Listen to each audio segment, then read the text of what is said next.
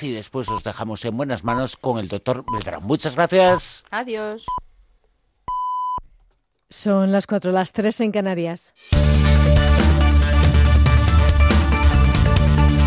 Noticias en Onda Cero.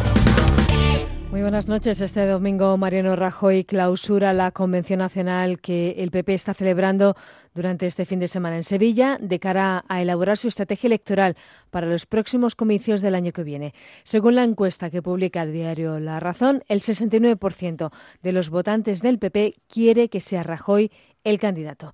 Rajoy precisamente ha querido mostrar en las últimas horas su apoyo a Cristina Cifuentes. Si el viernes lo hacía con un abrazo, este sábado lo hacía con estas palabras. Ella también ha iniciado unas actuaciones ante la justicia y será la justicia la que tenga que decidir lo que estime oportuno y conveniente y luego también la propia universidad pues ha remitido a la fiscalía todas las decisiones, todos los acuerdos, las actas y todos esos temas eh, que conocemos y a partir de ahí pues yo no tengo mucho más que decir, es decir, eso ya no me corresponde a mí. Yo desde luego eh, manifiesto una vez más el apoyo del Partido Popular a la presidenta de la Comunidad de Madrid. Apoyo abierto mientras desde Ciudadanos, su portavoz en la Asamblea de Madrid, Ignacio Aguado, le exigía al PP que apoyase su comisión de investigación para aclarar lo ocurrido. Comisión o dimisión, le ha llegado a decir a la presidenta Cifuentes. Por tanto, la señora Cifuentes tiene 48 horas para elegir o comisión de investigación o dimisión. Tenemos claro que vamos a ir hasta el final para conocer la verdad, que no nos importa quién tenga que caer hasta que sepamos la verdad. El PP, por tanto, tendrá que elegir entre comisión de investigación o dimisión. De momento el PP ya ha respondido que sí, que va a apoyar la creación de esa comisión. Desde la oposición en la Asamblea, tanto el PSOE como Podemos dicen que la única salida posible es presentar una moción de censura contra Cifuentes, una vez que queda constatado que no hay ningún documento que confirme que hizo el famoso máster. Para el líder de Podemos, Pablo Iglesias, es evidente que no va a dimitir, como ha explicado en la sexta noche que lo razonable sería dimitir, pero ya conocemos al Partido Popular. Creo que este problema va más allá de Cifuentes. Lo ha dicho, no sé si era, creo que era la señora Cospedal, que ha dicho, tenemos que proteger a los nuestros, hagan lo que hagan. Bueno, esa es la dinámica del Partido Popular. Eso es lo que hizo el señor Catalá con el señor Ignacio González. Eso es pues lo que algunos llaman omertá, refiriéndose a los comportamientos de los mafiosos en España. Esto hoy es Cifuentes, pero hace un año era Aguirre. Recordemos que hace un año a quien aplaudían en la convención del PP era Esperanza Aguirre. Cambiamos de asunto. El presidente del Parlamento catalán, Roger Torrent, ha propuesto de nuevo al número dos de Newspercat, a Jordi Sánchez, para ser elegido presidente de la Generalitat en un pleno aún sin fecha. Por su parte, el expresidente Carles Puigdemont ha pedido desde Berlín al Estado que permita al candidato encarcelado acudir a su investidura. Antes he reclamado que haya un cambio de estrategia del Estado español que pudiera crear condiciones para establecer un diálogo. Creo que sería un buen inicio, sinceramente, que finalmente con la excusa de la resolución de Naciones Unidas se permitiera la investidura de Jordi Sánchez. Del exterior les contamos que el expresidente madrileño brasileño Lula da Silva ya está en prisión. Ha ingresado en la sede de la Policía Federal de la ciudad de Curitiba, donde será recluido para empezar a cumplir su pena de 12 años de prisión por corrupción y lavado de dinero. Lo ha hecho tras llegar a bordo de un helicóptero procedente de Sao Paulo. Cientos de simpatizantes y detractores le han recibido. La policía, de hecho, ha tenido que lanzar gases lacrimógenos contra los partidarios de Lula que protestaban. Los detractores del dirigente, por su, por su parte, han festejado intensamente su encarcelamiento con pitos y con cacerolazos, además de fuegos artificiales.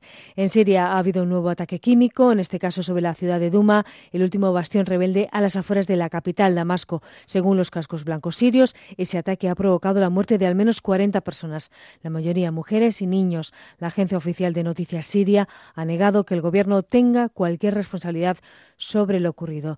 Y un hombre de 51 años ha perdido la vida y otras cuatro y otros cuatro bomberos han resultado heridos como consecuencia del incendio registrado en un apartamento de la planta 50 de la Torre Tram de Nueva York, propiedad del presidente norteamericano, según ha informado el Departamento de Bomberos de la ciudad, que sigue trabajando para sofocar las llamas. Es todo. La información vuelve a las 5, las 4 en Canarias. Se quedan en la compañía de En Buenas Manos. Síguenos por internet en ondacero.es.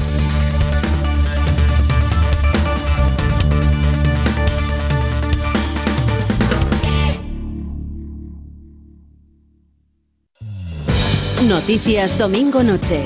Iniciamos aquí el repaso en media hora de la información del día, resumen de actualidad y avance de lo que empezará a serlo a partir de mañana. Laura Gil. Rusia ha sido escenario de un ataque violento contra civiles, informa el corresponsal en Rusia, Xavier Colás. Cinco víctimas. Seguimos con la agenda económica en la que destaca un nombre propio, el del ministro de Economía Luis de Guindos, Ignacio Rodríguez Burgos. El interés de la información económica de la semana. Un comentario para este Noticias Domingo Noche de David El Cura. Quizá ha llegado el momento de dejar que quienes han hecho de la indigencia intelectual. Noticias Domingo Noche, a las 11 con Laura Gil. Te mereces esta radio. Onda Cero, tu radio.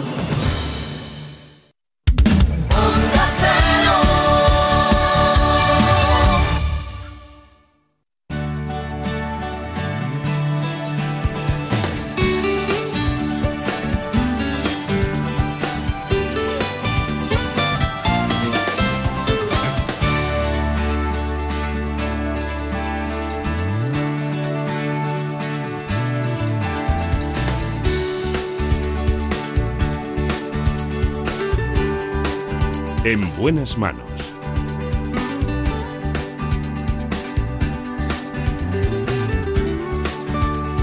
El programa de salud de Onda Cero. Dirige y presenta el doctor Bartolomé Beltrán.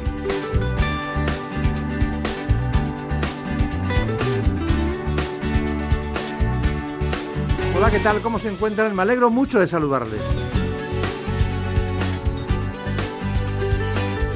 En este espacio hoy vamos a tratar diversos asuntos, unos del ámbito de la dermatología, como es el caso que va a llevar a cabo el doctor Ricardo Ruiz.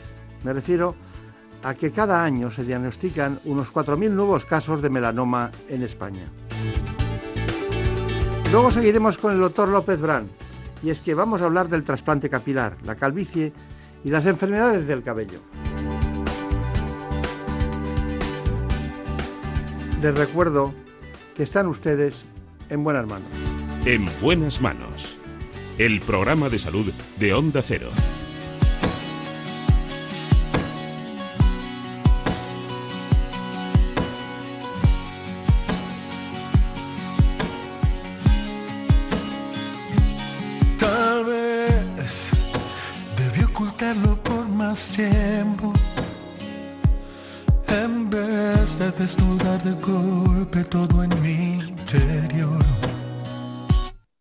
Acompaña el director de la Clínica Dermatológica Internacional, el doctor Ricardo Ruiz. Antes de cualquier otra cosa, les propongo este informe. En buenas manos. El programa de salud de Onda Cero. Además de fotoenvejecimiento, la exposición al sol provoca inmunosupresión, que puede derivar en infecciones, sensibilidad solar y en trastornos más graves como el cáncer. Entre los distintos tipos de tumores cutáneos está el melanoma, que aunque es de los menos frecuentes, sí es el más peligroso. Y en fases tardías responde mal al tratamiento. En el mundo se diagnostican al año unos 200.000 nuevos casos de melanoma.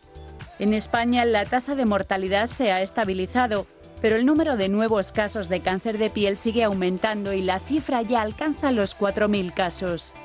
La noticia positiva es que el 90% se cura si se detecta a tiempo. Por ello, los expertos insisten en que la prevención y el diagnóstico precoz resultan fundamentales.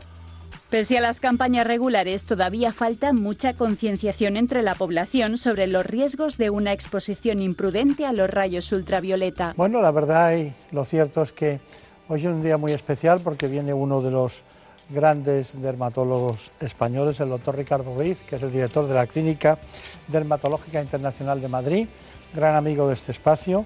Bueno, realmente eh, tengo notas aquí que uno de cada cuatro españoles vamos a, a tener un cáncer de piel. También tengo datos que indican que el 99% se pueden curar y que mm, el melanoma representa, según nuestros datos, el 1.5% de todos los tipos de cánceres en ambos sexos. ¿Está usted de acuerdo con estos datos? Totalmente cierto. El cáncer de piel es el cáncer más frecuente que existe en el organismo y es un cáncer que está aumentando. Eh, la buena noticia es que si el diagnóstico es precoz, prácticamente el 99% de los cánceres de piel se pueden curar. Bien. Bueno, esto es un aspecto de su trabajo, ¿no? En, su clínica Dermatológica Internacional hay muchos especialistas en dermatología que trabajan con usted. Eh, me gustaría saber cuáles son y en qué orden son las patologías más frecuentes que ustedes tratan. Porque vamos a dedicar al cáncer de piel, pero me gustaría hacer alguna incursión en alguna otra eh, digamos, eh, disciplina que ustedes practican? ¿Qué es lo más frecuente? Pues en nuestra clínica vemos fundamentalmente dermatología clínica, oncológica y estética. Dentro de la dermatología clínica, pues es revisión de lunares, acné es una de las patologías más, frecuentes, más frecuentes, pérdida de pelos, alopecias, enfermedades de la piel. A veces enfermedades internas se manifiestan en la piel. Decimos siempre que la dermatología es la cara externa de la medicina interna. Luego tenemos la dermatología oncológica, todo el tema de cáncer de piel. Ahora ha habido muchos avances para eliminar el cáncer, por ejemplo, con cirugía de MOS, con control microscópico, que es una cirugía donde vamos quitando el cáncer y vamos analizándolo en ese momento al microscopio y eso da los mejores resultados estéticos y oncológicos. Y la tercera gran pata de la, clínica es la dermatología estética, todos los tratamientos de cicatrices, manchas, angiomas, lesiones vasculares, eh, flacidez, etcétera, sin cirugía, que pueden ser tratados por la dermatología moderna. Está bien, está bien. ¿Y la patología más frecuente dentro de la dermatología de todas? Pues probablemente en gente joven el acné. El acné es algo que es muy frecuente en, personas jóvenes, prácticamente el 85% de los jóvenes tienen acné y la buena noticia es que hoy con los nuevos fármacos se pueden curar prácticamente eh, el 100% de los casos de, acné, que son, hay, eh, fármacos muy, muy interesantes para, para, para, este tipo de patología. Desde el punto de vista eh, oncológico, el cáncer de, piel, sin ninguna duda, el, cáncer de piel podemos tratarlo ahora incluso sin cirugía, con una técnica que se llama terapia fotodinámica, que en determinados casos la utilizamos para tratar estos pacientes sin cirugía. Y luego desde, el punto de vista estético, pues la mujer le preocupa una serie de cosas, como puede ser flacidez, arrugas, manchas en la piel, y al hombre le preocupa más, por ejemplo, el tema del pelo y el tema de la grasa no deseada. Claro. Bueno, y todo eso es, diríamos, por llamarlo de alguna manera, no me gusta la palabra catálogo, pero sería el catálogo de, de cuestiones más frecuentes que aparecen en la consulta, ¿no? Exactamente. Y en el tema de los láseres en dermatología, ¿tiene usted un área que se dedica a eso? Sí, en nuestra unidad hay un, doctor, el doctor Sánchez Carpintero, que es el que dirige la unidad láser, y eh, con los láseres hoy podemos tratar, pues, por ejemplo, manchas de la piel, tanto manchas hormonales como manchas producidas por el sol. Podemos tratar eh, lesiones vasculares, angiomas. Tenemos una unidad, de angiomas, niños que nacen con esos tumores rojos que, eh, son muy sensibles al láser. se puede tratar con láser también determinadas cicatrices que pueden producir resultados inestéticos por secundarias a una cirugía o secundarias a un traumatismo o secundarias al acné. También con láser tratamos pues evidentemente el vello no deseado y otras, eh, otras patologías estéticas como puede ser flacidez o como puede ser la falta de luminosidad en la piel. Claro, claro. Está bien. ¿Cuál es el, momento en que suelen debutar las personas que llegan a la consulta por edad? Es decir, ¿cuál es el primer momento? ¿Las madres se dan cuenta? ¿Llegan tarde? ¿Cómo es eso? Eh, desde luego, la frase típica es que la piel tiene memoria y muchas cosas que nos pasan en la edad adulta eh, tienen su origen en la infancia. Por ejemplo, niños que tienen más de tres quemaduras en la infancia por el sol, pues tienen diez veces más posibilidad de tener cáncer de piel.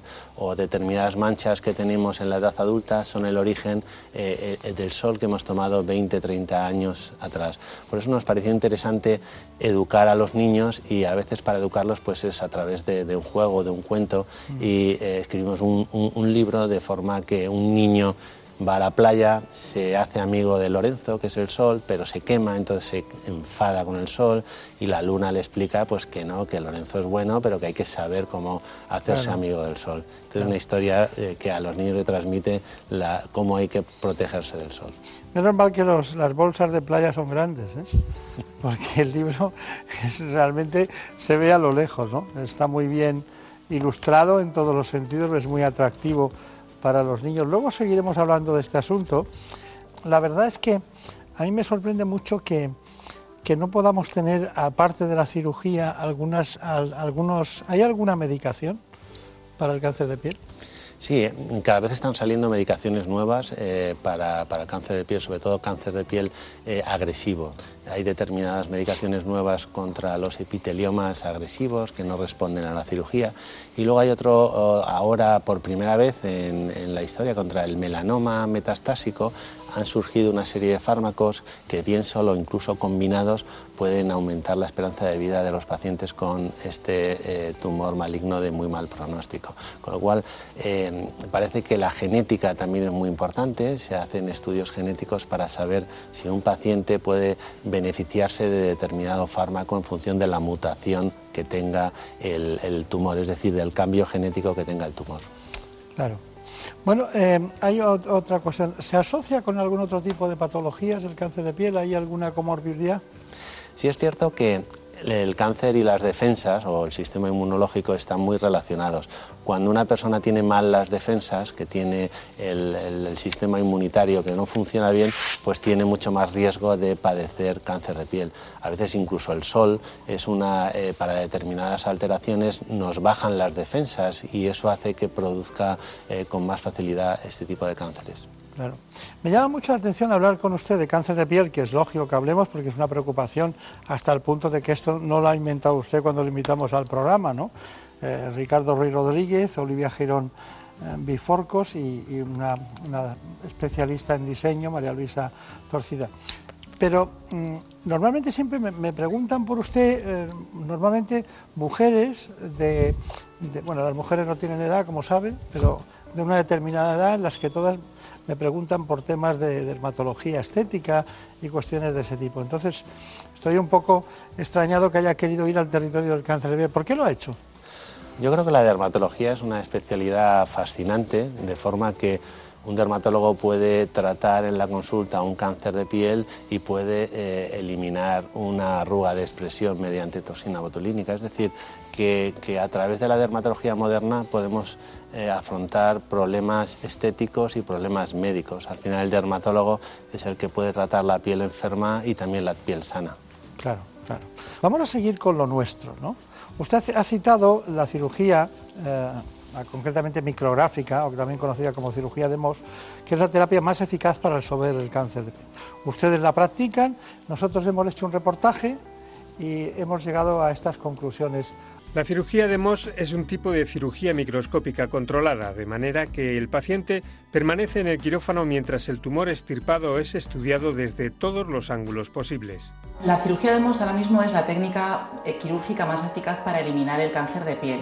Permite hacer un control del 100% de la pieza tumoral y esto nos va a permitir eliminar todo el tumor respetando la mayor cantidad de tejido sano posible. Después de la extracción, los bordes de cada pieza retirada son examinados cuidadosamente por el patólogo para poder identificar todas las raíces del cáncer y si existe tumor residual. Cuando el examen microscópico revela que ya no queda tumor, la herida se puede cerrar. Una vez que el tumor está completamente extirpado, el objetivo es la reconstrucción. Como conseguimos ahorrar tejido sano, esto nos permite obtener unos resultados estéticos superiores. Al controlar las ramificaciones del tumor, las posibilidades de que se reproduzca son mínimas. La razón por la cual es la técnica más eficaz es porque, en primer lugar, quita todo el tumor y, en segundo lugar, solo quita el tumor. Es decir, que produce los mejores resultados oncológicos y también produce los mejores resultados estéticos. Bueno, es el doctor Ricardo Ruiz que estaba en su clínica, en la Clínica Dermatológica Internacional. Vamos a ver algunos aspectos. ¿Quiere usted añadir algo, alguna cuestión que eh, hayamos pasado por alto? Porque ¿cómo se prepara el paciente? ¿Cuánto tiempo se tarda en el diagnóstico? Bueno, lo importante es eh, decir que no todos los cánceres de piel deben ser tratados con cirugía de MOS. Eh, solo lo reservamos esta técnica para eh, cánceres que son infiltrativos, quiere decir que son más agresivos de los normales y que están en localizaciones de riesgo, como puede ser alrededor de la nariz, alrededor de los ojos, donde es muy importante conservar tejido. Eh, hay otros tratamientos que son muy válidos, como la cirugía convencional, la radioterapia. En ocasiones hay determinadas cremas que son capaces de eliminar cánceres de piel, terapia fotodinámica. Lo correcto es que el dermatólogo aconseje cuál es la mejor técnica para eliminar el cáncer de piel. Claro, claro, claro. Bueno, eh, eh, pero la, incidencia me ha extrañado mucho. Según datos que nos ha aportado usted, el 38% de aumento, de crecimiento de este cáncer en, España. Me parece una barbaridad. ¿Tendrá algo que ver esta anotación que tengo de que, eh, que los, los niños, la, diríamos, la, la, radiación solar que recibimos, casi el 80% se hace antes de los 18 años? Y luego que la protección solar en la infancia reduce el riesgo un 80%. Ese juego de los 80% me ha, me ha interesado. ¿no? Con protección solar se reduce el riesgo un 80%. Es mucho. Es muchísimo. Y es verdad, algo debemos estar haciendo mal los dermatólogos eh, cuando, por ejemplo, eh, el cáncer de mama o el cáncer de colon está disminuyendo y el melanoma está aumentando. Y cuando la piel es el mayor órgano que tenemos y lo podemos ver, es el único órgano que vemos en su totalidad. Por eso el mensaje debe ser que el paciente debe una vez al año, sobre todo una persona que tiene muchos lunares, visitar a un dermatólogo y revisar los lunares.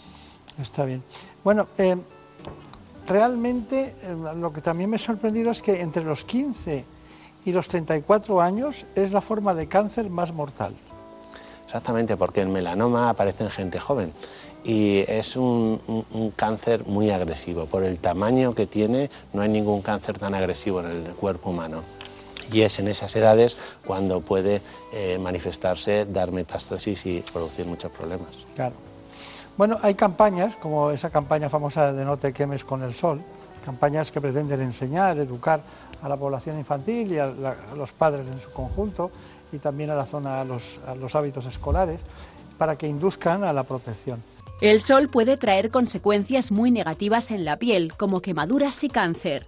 Con el objetivo de concienciar a los niños, prestigiosos dermatólogos pusieron en marcha hace ya cuatro años la campaña No te quemes con el sol, este proyecto pretende enseñarles mediante divertidos talleres a protegerse de los rayos ultravioleta. Y es que tener más de tres quemaduras solares en la infancia multiplica por 10 la posibilidad de tener melanoma maligno. Además de usar correctamente los fotoprotectores, renovando su aplicación cada dos o tres horas, se recomienda llevar siempre gorro, gafas de sol y ropa apropiada. Bueno, eh, hay muchos datos al respecto, pero el empleo de un fotoprotector es muy importante, ¿no? Eh, me gustaría que, ¿cómo elegimos un fotoprotector? Porque es para marearse la, enorme oferta que hay, ¿no? Si menoscabo de que respetamos todos los que podamos encontrar, ¿cuál sería el ideal para esas edades, ¿no? Hasta los 18 años en los niños, ¿cuál sería el ideal?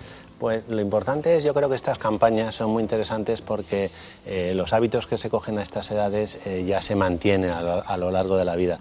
Eh, a los niños les enseñábamos cómo aplicar la crema de protección como los indios se pintan antes de la batalla y que esa crema de protección te da superpoderes, pero que duran dos, tres horas. Entonces el niño va captando y va tomando como un juego y va creando un hábito. Eh, también en esta campaña utilizamos determinadas celebrities, pues vino Fernando Alonso, el piloto de Fórmula 1, a, explicarles cómo se ponía la crema, porque el mensaje si lo da una persona famosa pues es más potente. Y al final la fotoprotección no debe basarse solo en cremas, las cremas son importantes, pero eh, la pantalla física, es decir, eh, sombreros, gafas, ropa, pues es, un es el mejor fotoprotector. Y en cuanto a las cremas, pues hay distintos comportamientos. Los, los, hombres somos más desastres para las cremas, no nos gustan las cremas. La crema ideal es una crema que no brille, que no se note y, y, hay que aplicarla siempre media hora antes de la exposición solar, cosa que es algo que, que, a veces no lo hacemos bien. Y las mujeres por lo general son más cumplidoras, son, cumplen más con el tema de aplicar cremas de protección y lo ideal es eso, cremas que no se noten, que no blanqueen la piel y que no brillen. Claro. Bueno, hoy en día estamos en un mundo tan apasionante que evoluciona y estamos utilizando todas las herramientas, incluso las aplicaciones tecnológicas. El paso de los años hace que órganos como la piel cambien y revelen signos de envejecimiento, sobre todo en zonas como el rostro. A partir de los 20 años debemos empezar a cuidarnos para retrasar la aparición de las primeras líneas de expresión y no debemos olvidarnos de limpiar bien la piel e hidratarla. Al comienzo de la treintena se produce menos colágeno y elastina y aparecen las primeras arrugas. Una década más tarde, a los 40, aparecen las manchas y las arrugas se acentúan. Y a partir de la menopausia se hace patente la pérdida de elasticidad y una mayor flacidez. Para facilitar la tarea del cuidado en cada caso, hoy en día las nuevas tecnologías nos pueden ayudar a realizar un diagnóstico personalizado de la piel elegir la rutina cosmética adecuada e incluso seleccionar los productos que más se adaptan a nuestras necesidades. Claro, nosotros estamos pendientes de todo lo que ocurre. No sé si lo sabe el doctor Ricardo Ruiz, que está pendiente de todo lo novedoso para el mundo de la dermatología a través de su clínica Dermatología Internacional, pero nosotros sabemos que él estuvo, eh, diríamos, eh, interesado en esta aplicación e incluso habló de ella en algún momento, ¿no? Exactamente, sí. Bueno, ahora hay eh, las tecnologías que están invadiendo la medicina en general. Es verdad que hay que ser cauto eh, en cuanto a que todos estos avances no pierdan la esencia de, la medicina. Al final la, verdadera revolución de la medicina es sentarte al lado del paciente, escucharle, oírle, tocarle, palparle y, que, el paciente se sienta atendido. ¿no? O sea, a veces las tecnologías hay que tomarlas con, precaución, pero, es cierto que, hay muchas tecnologías eh, que pueden ayudar a mejorar el acto médico y pueden ayudar a, a mejorar la experiencia del paciente, pues en determinados mapas de lunares que hacemos con dermatoscopia digital, que eso nos permite visualizar pequeños cambios en lunares para diagnosticar precozmente un melanoma, o aplicaciones como esta que hablábamos, que se llama Skindom, que lo que hace es, es como un, consejero cosmético, de forma que uno eh, a través de un algoritmo pone su tipo, una serie de preguntas y entonces se diagnostica el tipo de piel, una piel sensible, seca o, grasa, y en función del tipo de piel, pues se aconseja una serie de, cosméticos, una serie de eh, hábitos eh, estéticos para hacer en casa y se manda estos productos cosméticos a, su paciente, a, la casa del paciente. Al final, eh, estas nuevas tecnologías pues, pueden ayudar eh, a, que el paciente cuide su piel mejor, pero lo más importante es que el paciente tenga un contacto directo con el dermatólogo. Claro. Bueno, es que las tecnologías al servicio de la medicina y de la salud están muy bien, pero no sustituyen, no sustituyen. Pero en cualquiera de los casos eh, nos ayudan a progresar y además utilizan una herramienta que en este caso es la más utilizada por el ser humano en este momento en, las edades jóvenes, conforme e incluso por los mayores, ¿no? porque ya los mayores que están en sus casas tienen la posibilidad de conectar con la aplicación para que les ayuden en cualquier cuestión de atención médica o urgente. ¿no? Bueno, eh, creo, creo que hemos dado un repaso eh, muy bueno, incluso hemos empezado desde abajo, Entiendo ahora la razón cuando las, patologías dermatológicas y concretamente las lesiones precancerosas o el cáncer eh, hay que prevenirlo en la edad joven porque la piel tiene memoria, como usted ha dicho, y se va acumulando. Pero hay una cosa más que me gustaría eh, que me dijera y es que, bueno, ¿qué hacemos, qué hacemos en, la, en la consulta con otras patologías que son parecidas? Por ejemplo, hay lunares, ¿no? Eh, y, la gente de repente, a mí me ha pasado, la semana pasada, un amigo, un lunar, y, de repente había cambiado de forma la periferia. Luego no fue nada, pero ¿cuáles serían las características para ir al dermatólogo? Pues esa es una pregunta muy buena. Eh, al final, los cambios en los lunares que pueden ser eh, pues un poco preocupantes se basan en la regla ABCDE. A de asimetría. Cuando un lunar es asimétrico, pues puede ser malo. B de bordes irregulares. Cuando los bordes son irregulares también puede ser maligno. C de color, que el lunar tenga zonas oscuras o claras. Entonces ese cambio de color también es preocupante.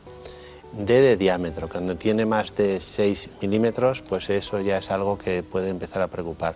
Y el más importante es la E, E de evolución, un lunar que cambia. Por eso hacemos esos mapas de lunares para poder ver si ese lunar está estable o está cambiando. Nosotros los dermatólogos, nuestros móviles los tenemos llenos de las fotos de nuestros hijos y luego lunares de pacientes o amigos que van cambiando y nos dicen si son buenos o no. Está, está bien.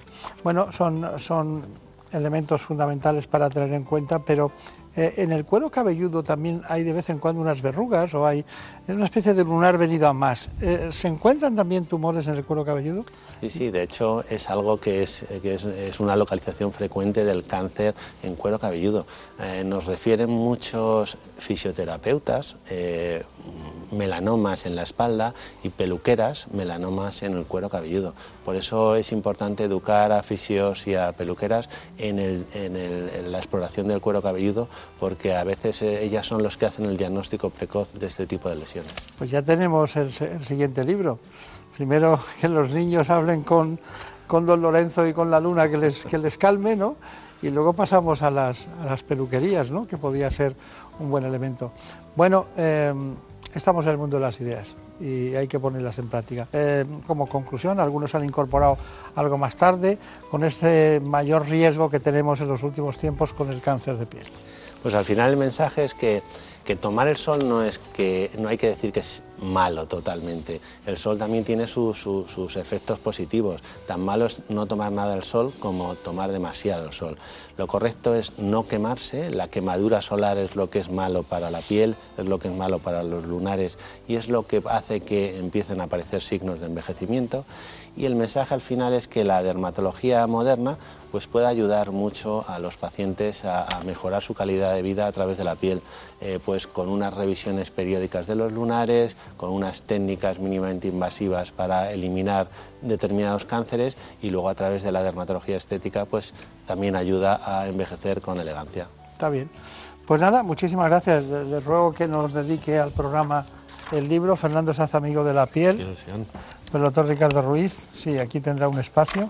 Y mientras tanto, eh, pues yo les voy a decir que bueno, ha sido una gran oportunidad estar con el doctor Ricardo Ruiz, que por cierto, eh, ¿cuál es el, país del mundo donde se ha formado usted, en donde más ha aprendido? Bueno, donde más he aprendido es en España, o sea que, aquí sí. Y he estado, me he formado también en Estados Unidos y luego he viajado por, pues por muchos sitios a aprender de... Y no es, uno no para de formarse y de aprender, pero desde luego que al final donde más uno aprende es en la propia consulta. Está bien, yo creía que diría Brasil. Mm, bueno, sí, es verdad que determinadas técnicas eh, estéticas, sobre todo los brasileños, son muy pioneros, son muy creativos y hay muchas cosas que aprender allí. Sí. Mm. Bueno, pues nada, ha sido un placer. Muchísimas gracias. Muchas gracias a vosotros. En buenas manos. El programa de salud de Onda Cero.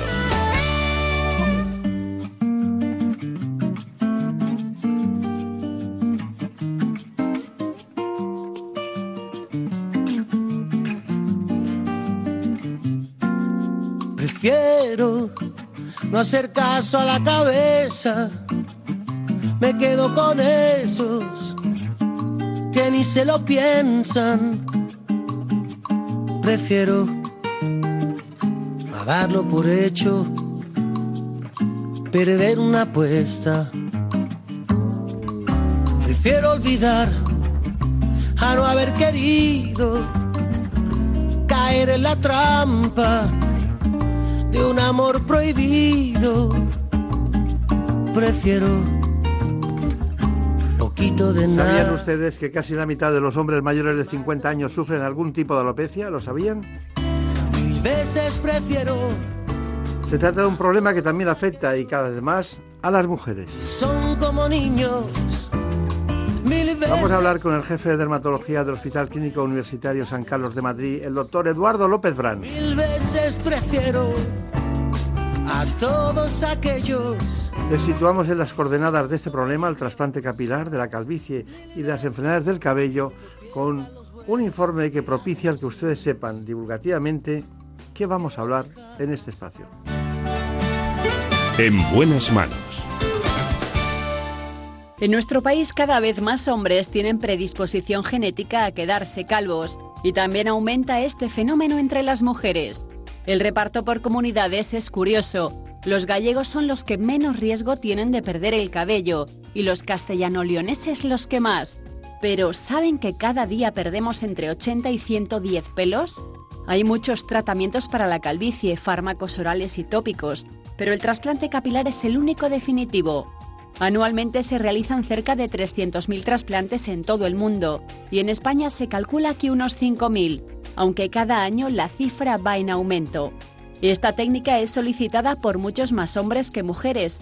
Eso sí, cada vez más mujeres deciden someterse a este tratamiento y representan entre el 25 y el 30% de las personas que se someten a un trasplante.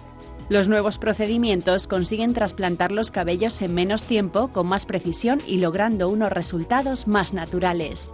Bueno, pues aquí está con nosotros un amigo de este espacio, ha venido en algunas ocasiones, le tenemos un, gran afecto, tenemos un, grupo de dermatólogos en Madrid que no compiten entre ellos, pero que cada uno aplica disciplinas muy, muy especiales. En realidad usted es dermatólogo, puede hacer cualquier cosa dentro del ámbito de la dermatología y es jefe de un servicio, de un servicio importante del Hospital Clínico Universitario San Carlos de Madrid. Allí también es director del instituto, el Instituto de Enfermedades y Cirugía de la Piel, ¿no? en ese mismo hospital. Y luego es fundador y director de la clínica IMEMA. ¿Qué es el IMEMA? Pues IMEMA es una clínica que desde hace muchos años intenta dar una solución a los problemas dermatológicos, estéticos y capilares que tienen los pacientes. Un abordaje integral en el que trabajamos dermatólogos, cirujanos plásticos, médicos estéticos, de manera que podamos solucionar de una manera global las necesidades de los pacientes. ¿Es verdad, eh, doctor López Brán, que usted ha realizado el primer trasplante robotizado a una mujer en España y el trasplante de pelo 10 millones con el robot Artas? Pues sí, la verdad es que hemos sido la primera clínica que ha realizado un trasplante robotizado a una mujer en este país y ha coincidido que hemos podido eh, trasplantar el 10 millonésimo pelo, digamos, en el mundo con un robot. Son coincidencias que a veces se dan, pero que es bueno que España, en este caso de la mano de Clínica IMEMA, haya podido contribuir a ese hito que supone la cirugía robótica del pelo, el haber trasplantado el 10 millonésimo pelo a un paciente calvo. ¿A cuántos metros está su clínica del Santiago Bernabéu? Bueno, está poquitos, pero a mí se me hace mucho más cortos cuando bajo contento a ver cómo gana el Madrid. me lo temía, pero está muy cerca, ¿no? Muy cerquita, 300 metros, 400 metros. Como es cuesta abajo, es fácil de llegar al Bernabéu. Sí. Bueno, a muchos pacientes se les hace cuesta arriba el, tema de la, de la alopecia y de que se les convenza de un trasplante, ¿no? Eh, ¿Me puede decir eh, cuáles serían las, decisiones más frecuentes cuando un paciente tiene alopecia y es, la indicación precisa consiste en el trasplante de pelo? Cuando un paciente tiene una pérdida de pelo ya evidente y ya, bueno, pues ha agotado las posibilidades de tratamiento médico o le ha aburrido el tener que continuar un tratamiento médico de manera eh, continua todos los días, y tiene una buena zona donante, porque esto es importante, no todo el mundo puede trasplantarse. Es necesario tener una buena zona dadora, una buena zona donante de la que podamos obtener pelo suficiente para redistribuirlo y para repoblar el área calva. Pues ante esos síntomas de pérdida de pelo en algún área, podemos indicar el trasplante tanto en hombres como en mujeres. Está bien. Eh, ¿Cuál es la diferencia sociológica que hay? ¿no? Decir, eh, veo a muchos hombres eh, deportistas eh, que están que tienen una relación especial diferente a lo que esperábamos con el pelo ¿no? Eh, y muchos y muchos em, quieren tener pelo ¿no? Em, quieren tener pelo y no pasaría nada porque no lo tuvieran ¿Nota usted esa diferencia eh, sociológica de, de deseo de tener pelo y nota que también, eh, que era tradicional las mujeres, una mujer que se le cae el pelo tiene un disgusto enorme, ¿no? ¿Me puede explicar esas diferencias que hay entre unos y otros? ¿Cómo ha ido evolucionando, sobre todo? Es cierto que el pelo no tiene ninguna función vital para el ser humano más allá de que nos protege frente a la radiación solar. Es decir, cuando uno pierde el pelo a temprana edad, se quema con más facilidad y esto va a favorecer el desarrollo de un cáncer en el futuro, un cáncer de piel. Pero la preocupación psicológica que acarrea en la gente la pérdida del pelo, el enorme impacto que tiene en su autoestima, hace que tanto hombres como mujeres intenten buscar una solución. Y encontramos soluciones que se dicen que son capaces de devolver el cabello perdido desde que hay conocimiento de la historia a través de la escritura. Afortunadamente, en el momento actual tenemos tratamientos médicos eficaces para intentar detener el proceso de pérdida de pelo y tratamientos quirúrgicos que consiguen devolver el pelo cuando éste se ha perdido, siempre y cuando, vuelvo a insistir, haya zona dadora suficiente para poder obtener pelo. Claro, pero eh, diríamos, eh, si usted tuviera que elegir para alguien, porque debe tener su momento el tema del pelo, tiene su momento, hay un momento que no te preocupas, que clarea, que no sé qué, que no sé cuánto, pero hay un momento en que se pueden dar tratamientos médicos, champús, yo qué sé, ¿qué qué es lo que funciona mejor? Hay tratamientos médicos eficaces para detener, para ralentizar o intentarlo al menos el proceso de pérdida de pelo. ¿Sin influir en el organismo en otros aspectos negativos? Bueno, indudablemente todos los tratamientos médicos en cualquier esfera de la vida es muy difícil que estén exentos de algún efecto adverso. Eh, los tratamientos médicos, quizá el principal hándicap que tienen en el caso de la alopecia es que es necesario mantener el tratamiento para mantener los resultados que se puedan haber obtenido. En ese aspecto, el trasplante ofrece, al contrario que los tratamientos médicos, una solución definitiva. El pelo que trasplantamos lo tenemos de un área en la que el pelo no está predispuesto genéticamente para perderse y cuando lo llevamos al área receptora o calva se va a comportar con las características del área de donde lo hemos cogido, como no está predispuesto para perderse, se va a mantener toda la vida en el área receptora. Y esto es importante porque es una solución definitiva, natural e indetectable. Y en el momento actual, con la tecnología disponible, conseguimos trasplantes no agresivos, sin cicatrices y con excelentes resultados. Está bien. Si yo pusiera aquí trasplante capilar o trasplante de pelo, ¿saldría su nombre? ¿Usted cree? Es posible. Cualquier cosa puede ocurrir. Lo vamos a probar. Me imagino que entre los 10 primeros resultados estaré, pero, pero bueno, cualquier cosa puede ocurrir. Hombre, con, con la cantidad sabe de, que- de datos estadísticos que, que han salido de, de su trabajo, ¿no? Tanto en la docencia como en la investigación, pues, eh, y por supuesto en la asistencia, pues eh, yo creo, lo vamos a ver. Pero antes, digo ya porque vamos a ir eh, emulando a los mayores, ¿no? Poquito Sí, a poco. sí. Porque, lo- porque los jóvenes nos llevan carrerilla. Yo creo que hoy esto lo consulta ya mucha gente y evidentemente un buen posicionamiento es clave para poder llegar, hacer llegar nuestra información y nuestras prácticas a los pacientes. Bueno, pues vamos a su clínica. Vamos a hacer un reportaje sobre el trasplante. Estuvo allí Javier Saz y llegó hasta. Estamos hablando del Artas, del robot Artas, que usted me dijo que estuvo hace poco en Estados Unidos y salían todos los robots que se estaban utilizando por todas las partes del cuerpo, que tenía información que es impresionante los avances también en el pelo. Eh, ¿Ha sido superado el Artas ya o no?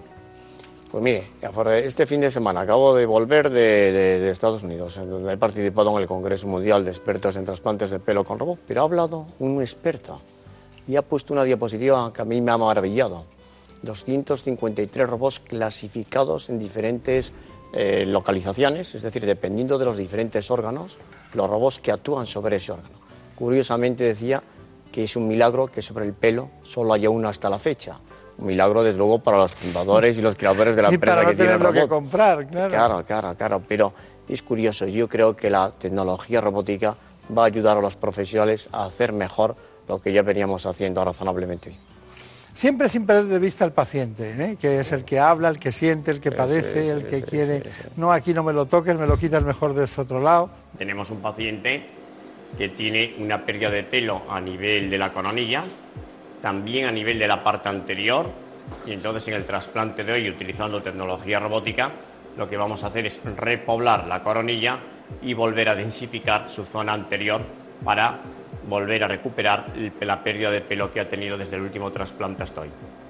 Vamos a continuación a preparar la zona dadora de donde vamos a extraer las unidades foliculares.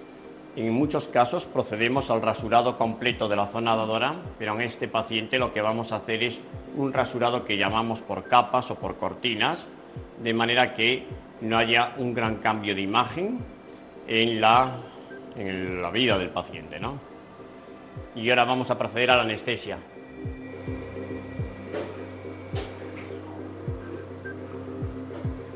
Pues la finalidad de estas incisiones que estamos realizando en el área receptora o área calva es preparar las incisiones, los agujeritos, digamos, para poder introducir ahí posteriormente las unidades foliculares que vamos a extraer robóticamente.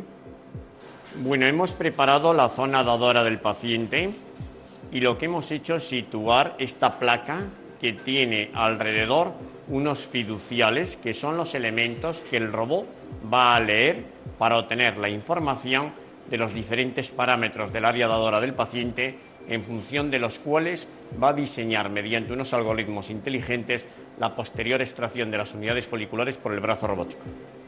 Como veis, en esta pantalla estamos reproduciendo lo que el robot está leyendo. Si observan, los puntitos verdes son las unidades foliculares que el robot ha identificado y que consecuentemente va a ir extrayendo. Aquí se va a ir obteniendo un modelo virtual 3D del paciente en el que se van a ir recogiendo las cuadrículas que vamos extrayendo, sabiendo el número de unidades que extraemos por cuadrícula con exactitud y obteniendo el número total de unidades que extraemos en cada paciente.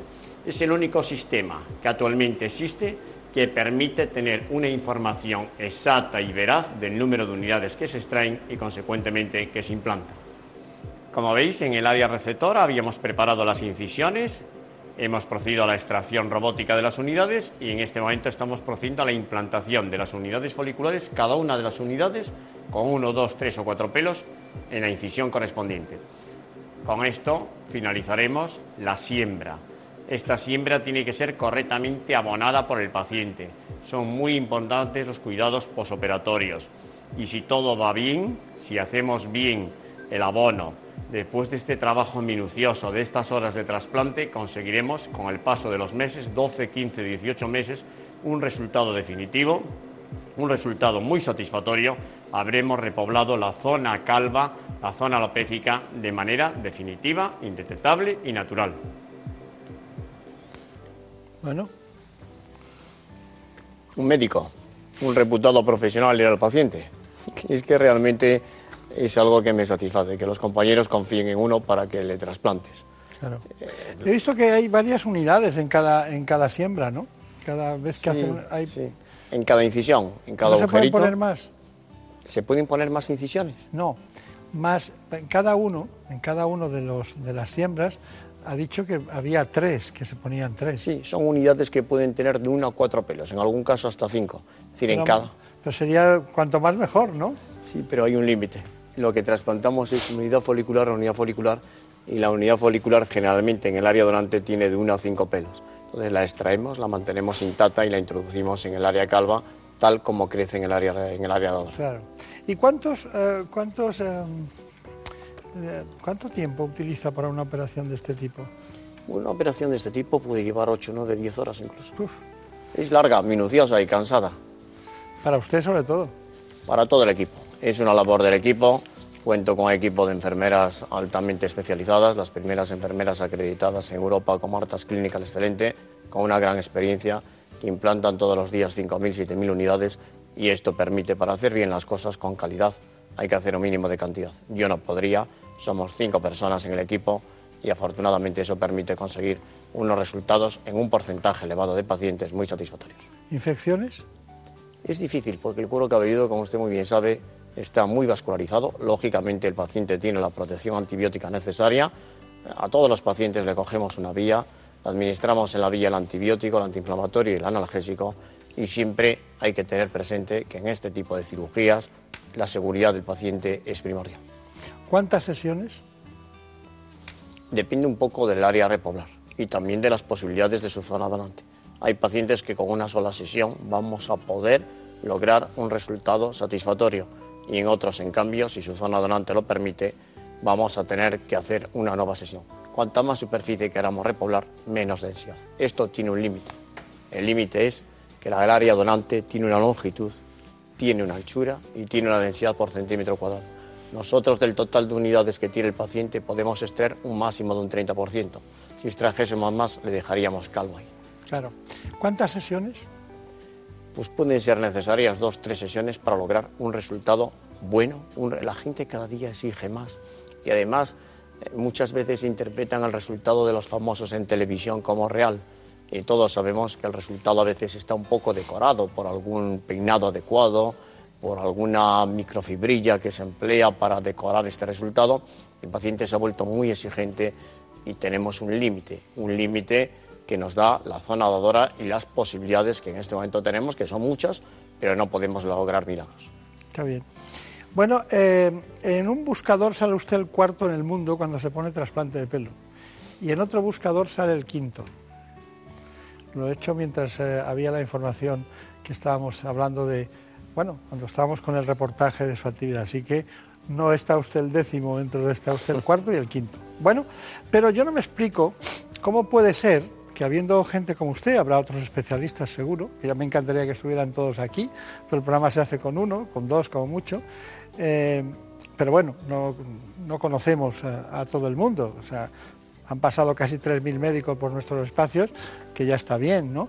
Pero la pregunta es, ¿cómo puede ser que 10.000 españoles se vayan a Turquía a hacer trasplante de pelo? Eh, 2.500 euros es lo que cuesta un trasplante capilar en Turquía, incluyendo la estancia en un hotel de 5 estrellas. Es lo último en turismo sanitario. Cada año 10.000 españoles viajan a Estambul para solucionar su problema de alopecia, atraídos por un precio tan económico. El salario en, en Turquía de un médico es tres veces menos que el de España. Además, eh, contamos con una moneda que es el euro por encima, bastante por encima de la moneda de la lira turca. El contacto previo con la clínica de Estambul se hace a través de Internet. Es otra forma de abaratar costes. Se hace un estudio, se solicita unas imágenes que se rellena un formulario a través de Internet. Nosotros se lo enviamos a los doctores y ellos lo que hacen es evaluar la, el caso. En apenas tres días se hace la operación y la cura. En España un tratamiento de este tipo cuesta entre 7.000 y 15.000 euros. Los expertos advierten de la importancia del posoperatorio. Posterior a la intervención hay que hacer, por supuesto, un seguimiento. Eso, eso en un implante capilar eso es, es- es fundamental. De posoperatorio con los pacientes de- es aproximadamente un año y medio. Sin ese posoperatorio el resultado no será óptimo. Hay que exigirlo para que no te tomen el pelo. Bueno, ¿cuál es su opinión? Bueno, yo creo que Turquía es un país que efectivamente ha hecho una labor de marketing importante en el tema del trasplante, pero creo honradamente que los datos no son válidamente comparables. Estamos hablando de un precio low cost, de un precio que se ha mencionado en el reportaje, comparándole con otros precios a nivel de este país. Y yo creo que en Turquía, como aquí, hay clínicas mejores, regulares, peores, más caras, más baratas. Yo le puedo decir que nosotros ofertamos una tecnología que no es más barata en Turquía. Yo he tenido aquí a médicos turcos formándose conmigo para utilizar el robot y me he llevado a la sorpresa cuando coincidido hace muy poquito tiempo con ellos en un congreso que lo cobran más caro que nosotros. Entonces, no es válidamente comparable el dato. Yo creo que además, impresión, no es un buen criterio el tema económico para tomar una decisión y elegir una clínica y un cirujano para algo tan importante como es recuperar tu imagen, la imagen de tu pelo. Todo necesita un planteamiento previo, una intervención correctamente realizada, un seguimiento posterior para lograr el mejor trasplante posible. Bueno, también es verdad que eh, a veces eh, Almería puede estar más lejos que Madrid eh, y, Turquía puede estar más cerca que Huelva. Quiero decir que estamos en la Comunidad Económica Europea y cada uno, cada maestro tiene su libro, ¿no? Es decir, que aquí lo importante es decidirse con quien uno considera que le va a dar más seguridad y más eficacia en todos los sentidos, ¿no? Pero bueno, Totalmente de Salvo, acuerdo. Vamos a- con otro asunto y es que la mujer, la mujer, porque eh, últimamente parece que, lo se lo decía al principio, hemos crecido mucho con el tema de los hombres en, en cuanto a la decisión, pero la mujer, la alopecia afecta más eh, a la mujer cada vez más en muchos sentidos y, vamos a hacer este informe y luego lo matizamos. La alopecia no es un problema exclusivo de los hombres.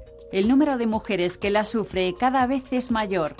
De hecho, los expertos señalan que una de cada tres mujeres sufrirá a lo largo de su vida una caída excesiva del cabello. Además del estrés y del vertiginoso ritmo de vida actual, las principales causas de la caída del cabello son el paso de los años, la predisposición genética y los cambios hormonales, que hacen que el pelo crezca con dificultad y se haga cada vez más fino y ralo. En la alopecia androgenética femenina, el debilitamiento del cabello afecta sobre todo a la parte superior del cuero cabelludo y a la coronilla, y al contrario de lo que ocurre en los hombres, no se refleja en las entradas. La pérdida de pelo también puede tener su origen en una enfermedad o en algunas carencias alimentarias como la anemia ferropénica, los problemas de la glándula tiroides, la diabetes o una falta de calcio. La alopecia femenina no solo aumenta de manera progresiva en España, sino en toda Europa y altera profundamente la vida y la autoestima de millones de mujeres. Bueno, eh, la autoestima, ¿no? La calidad de vida. Eh, mujeres y hombres, eh, personas que tienen diferentes actitudes ante la alopecia.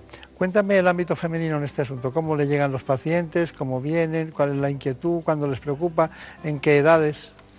Pues quizá hay tres vías de llegada, ¿no? Hay la vía de llegada de compañeros, de colegas dermatólogos, de colegas ginecólogos, de colegas endocrinólogos, que en un momento determinado quieren ayudar a la paciente con algo más que son los de los tratamientos médicos. Y entonces pues le recomiendan que al tratamiento médico lo añadan para mejorar su situación un trasplante. Es verdad que las mujeres suponen uno de cada cuatro pacientes en nuestra clínica. La paz de la mujer está incrementándose el número de mujeres que sufren alopecia androgenética. Probablemente no tenían las mujeres una fuerza, una predisposición genética suficiente para sufrirla. Era necesario algún factor agravante o desencadenante y el estrés, la ansiedad que ha supuesto la incorporación con fuerza de la mujer a todos los ámbitos sociolaborales, pues ha puesto en marcha quizá alopecias que de otra manera estarían latentes. Pero bueno, los resultados en las mujeres combinando tratamiento médico y trasplante son muy exitosos. Está bien.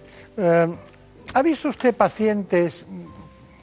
Hay un biotipo de, pacientes mujeres que tienen alteraciones eh, ovario poliquístico, alteraciones menstruales, son la misma mujer. De repente tiene hirsutismo, tienen vello, más de lo normal, y han solido tener acné en algún momento de su vida, y todo ese perfil que usted me va sintiendo con la cabeza como correcto, tienen alopecia, tienen más alopecia ese tipo de mujeres. Seguro hay un fondo hormonal, son mujeres que tienen hirsutismo, que tienen alopecia, que tienen seborrea y acné, el conocido síndrome Saja, que suele acompañarse de alteraciones, de un aumento de la producción androgénica a nivel de ovarios o de suprarrenal y que, bueno, en muchos casos en ovario poliquístico necesitamos la ayuda, la colaboración de los compañeros, de los colegas endocrinólogos y ginecólogos para ayudar a este tipo de mujeres. Eh, eh, es, frecuente, ¿no? Ese tipo de mujeres, un porcentaje alto de... Sí, sí, sí, efectivamente, no es infrecuente que encontremos en la consulta este tipo de causas como responsables de la pérdida de pelo en la mujer. Bueno, eh, trasplante de pelo, tratamiento capilar, eh, microinjertos, injertos, eh, doctor López Durán, IMEMA, gran experiencia, pioneros, robot concretamente el ARTAS. Todo eso en conjunto, ¿cuál es su conclusión? Pues yo creo honradamente que tenemos que tener la tranquilidad y la conciencia de que estamos ofertando a aquellos pacientes que quieren solucionar de una manera definitiva, de una manera no agresiva, natural, indetectable, sin cicatrices visibles, la mejor solución. Y la mejor solución es un equipo médico, un equipo clínico con experiencia acreditada, que utiliza además la tecnología posible, la tecnología más avanzada, que es la tecnología robótica, que es la conservación de las unidades a una temperatura adecuada, en el medio de cultivo adecuado, activándolas adecuadamente y que todo eso lo acompaña del abono adecuado de la siembra realizada para lograr el mejor resultado posible. Bueno, eh, está, está todo muy bien. Eh, es, un, todo, es apasionante este mundo, es un mundo muy, muy concreto, pero cuando llega alguien, eh, llega alguien a hacerse este tipo de intervenciones, cuando hacen intervenciones de estética, en la que la mujer pierde arrugas, acaba teniendo el pecho adecuado, acaba teniendo la, imagen suya personal más resplandeciente, hay un tiempo silencioso, un tiempo muerto en el que no se la ve, porque hay hematomas, porque hay problemas. Tal. ¿Cuál es la, preocupación que tienen eh, famosos y no famosos en su vida diaria? ¿Qué hacen cuando está haciendo ese proceso del trasplante en ese tiempo que va a durar? ¿Qué hacen? ¿Cómo, ocultan el, paso de una situación a otra? Pues la verdad es que yo he visto de todo. Los he visto que se han presentado en público al poco tiempo de hacerse un trasplante y no les ha importado. Los he visto que lo han contado directamente que se han sometido a un trasplante y otros que han aprovechado algún periodo vacacional, alguna baja de paternidad, alguna circunstancia para poder pasar más desapercibido. Cada uno le enfoca dependiendo de su carácter y de su personalidad, con naturalidad o intentando esconderlo, aprovechando alguna circunstancia que se lo permita. Está bien. Bueno, pues ha sido un placer. Eh, seguimos en el mismo camino. El único robot que se dedica, ¿eh? el ARTA es el único que se dedica, dicho, al, al trasplante de pelo. Hemos visto que en la zona lumbar hay cinco, que en determinadas cuestiones para lo que es la próstata hay seis o siete diferentes, son distintos países, distintas tecnologías, pero aunque cambie el robot, seguiremos yendo al dermatólogo. Sin lugar a dudas, el profesional por lo de ahora es insustituible. Y eso no es malo. Yo creo que la combinación de buen profesional y tecnología más avanzada es el mejor binomio en este momento. Muy bien, pues doctor López Brán, muchísimas gracias, ha sido un placer como siempre. Mucha suerte y hasta pronto. En buenas manos. Hey there, kids, put on your dancing boots. Come dance with me. Come En esta apacible tranquilidad de la radio conozcamos las noticias que se han producido en España y en el mundo en la última hora. Vertebran la información y estos contenidos nuestros compañeros de informativo. Los dejo con ellos y volvemos después. Seguiremos hablando, por una parte, de hipertensión y por otra, de alteraciones sexuales. Hey there, kids, put on your dancing boots. Come dance with me. Come dance with me. What an evening for some terpsichore. Handsome face, I know. Son las 5, las 4 en Canarias. Noticias en Onda Cero. Muy buenas noches. La policía alemana ha identificado a las dos víctimas mortales tras el atropello de una camioneta contra varios clientes de la terraza de un restaurante en la ciudad alemana de Münster, un incidente en el que las autoridades ya han descartado el móvil terrorista. La Fiscalía del Estado y la Policía de Münster han anunciado en una rueda de prensa conjunta este domingo que los fallecidos son una mujer de 51 años y un hombre de 65. También han confirmado que el conductor de la furgoneta se suicidó tras el atropello, aunque aunque aún se desconocen sus motivos. Se trataba de un vecino de 48 años de la propia ciudad de Münster. El presidente del gobierno español, Mariano Rajoy, ha trasladado a la canciller alemana sus condolencias por lo ocurrido en Alemania. Palabras también de apoyo por parte del Ministerio del Interior del ministro Juan Ignacio Zoido. Y sin duda alguna ponernos a disposición para toda la ayuda que en cuanto a información y al mismo tiempo todo tipo de apoyo que necesiten porque sin duda alguna formamos pues un conjunto de países que estamos en un espacio de justicia y un espacio de seguridad común. Así que lamentar el hecho que ha sucedido y esperar sin duda alguna todos los reconocimientos que tenga que hacer la nación donde han sucedido los hechos. Tenemos nueva encuesta electoral, en este caso la publica El País, donde se asegura que Ciudadanos sigue siendo el partido preferido por los españoles. En estos momentos conseguiría casi un 29% de los votos, exactamente un 28,7%, mientras el PP se quedaría con un 20,4%. Le sigue el PSOE de cerca apenas un punto, con un 19,1% de los votos, al que a su vez Podemos le pisa los talones, con un 18,3%, que de hecho es el único partido que sube. Es un asunto sobre el que se le ha preguntado hace apenas unas horas en la sexta noche y de momento Pablo Iglesias, el líder de Podemos, se mantiene cauto ante esta última encuesta. Acaba de salir una del país ahora que dice el único partido que crece es Podemos. Bueno, mucha prudencia, diga lo que diga. Nosotros vamos a salir a jugar el partido de fútbol y vamos a salir a ganar. Y yo creo que si algo dicen las encuestas es que efectivamente el bipartidismo forma parte del pasado de España y que cualquier cosa puede ocurrir. Cualquier cosa puede ocurrir y por eso todos los partidos están elaborando ya sus estrategias de cara a las elecciones municipales y autonómicas del año que viene. Lo ha hecho Podemos, que ha reunido a su militancia este sábado, y lo está haciendo el PP, que está celebrando una convención en Sevilla precisamente para relanzar al partido de cara a esos comicios. Un encuentro desde donde el presidente del PP, Mariano Rajoy, ha querido lanzar un mensaje de advertencia para todos aquellos que dan por hecho que en las próximas elecciones su partido va a perder. Este es un partido muy grande, este es un partido muy importante, lo hacéis vosotros y yo lo que os animo ahora, que vamos a entrar también en una etapa clave para nosotros, es a dar la batalla, porque daremos la batalla y una vez más, y se van a quedar con un palmo de narices, como siempre, la volveremos a ganar. Muchas gracias. Desde el PSOE, Pedro Sánchez ha centrado el acto del partido de este sábado en su intención de presentar una moción de censura contra Cristina Cifuentes. Una moción que se va a presentar, dice, independientemente de lo que se pueda o de que se pueda o que no se pueda ganar y lo va a hacer además por dignidad, por la dignidad de todos aquellos que pagan religiosamente sus estudios. Esto no va de cálculos electorales, no va de encuestas, va de dignidad, de recuperar la normalidad, la estabilidad, el buen nombre de las instituciones públicas madrileñas. El rey Felipe y la reina Leticia, acompañados de doña Sofía, han visitado este sábado a don Juan Carlos en el Hospital Universitario de La Moraleja, donde el rey emérito ha sido operado para sustituirle la prótesis artificial de su rodilla derecha. A la salida el rey confirmaba que la operación ha salido bien, sobre todo porque don Juan Carlos va a ganar en movilidad.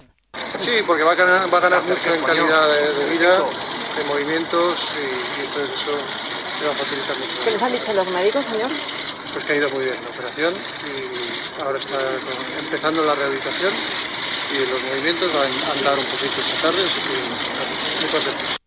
Es todo, la información vuelve a Onda Cero a las 6, las 5 en Canarias. Se quedan en la compañía de En Buenas Manos con Bartolomé Beltrán.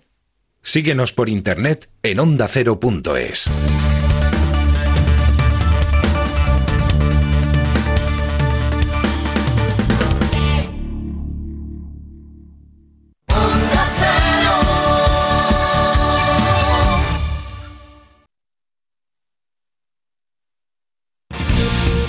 Lo que te gusta hacer el fin de semana. Desconectar, divertirte y dedicar tiempo a tu mejor amigo.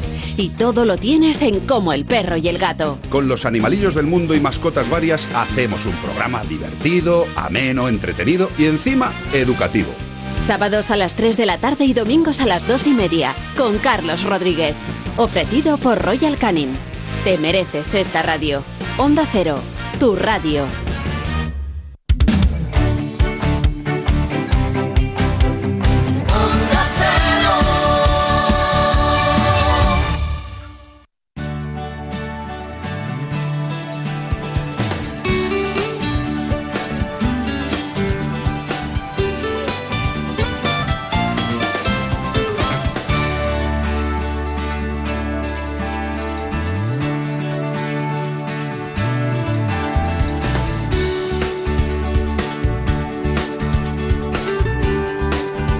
En buenas manos.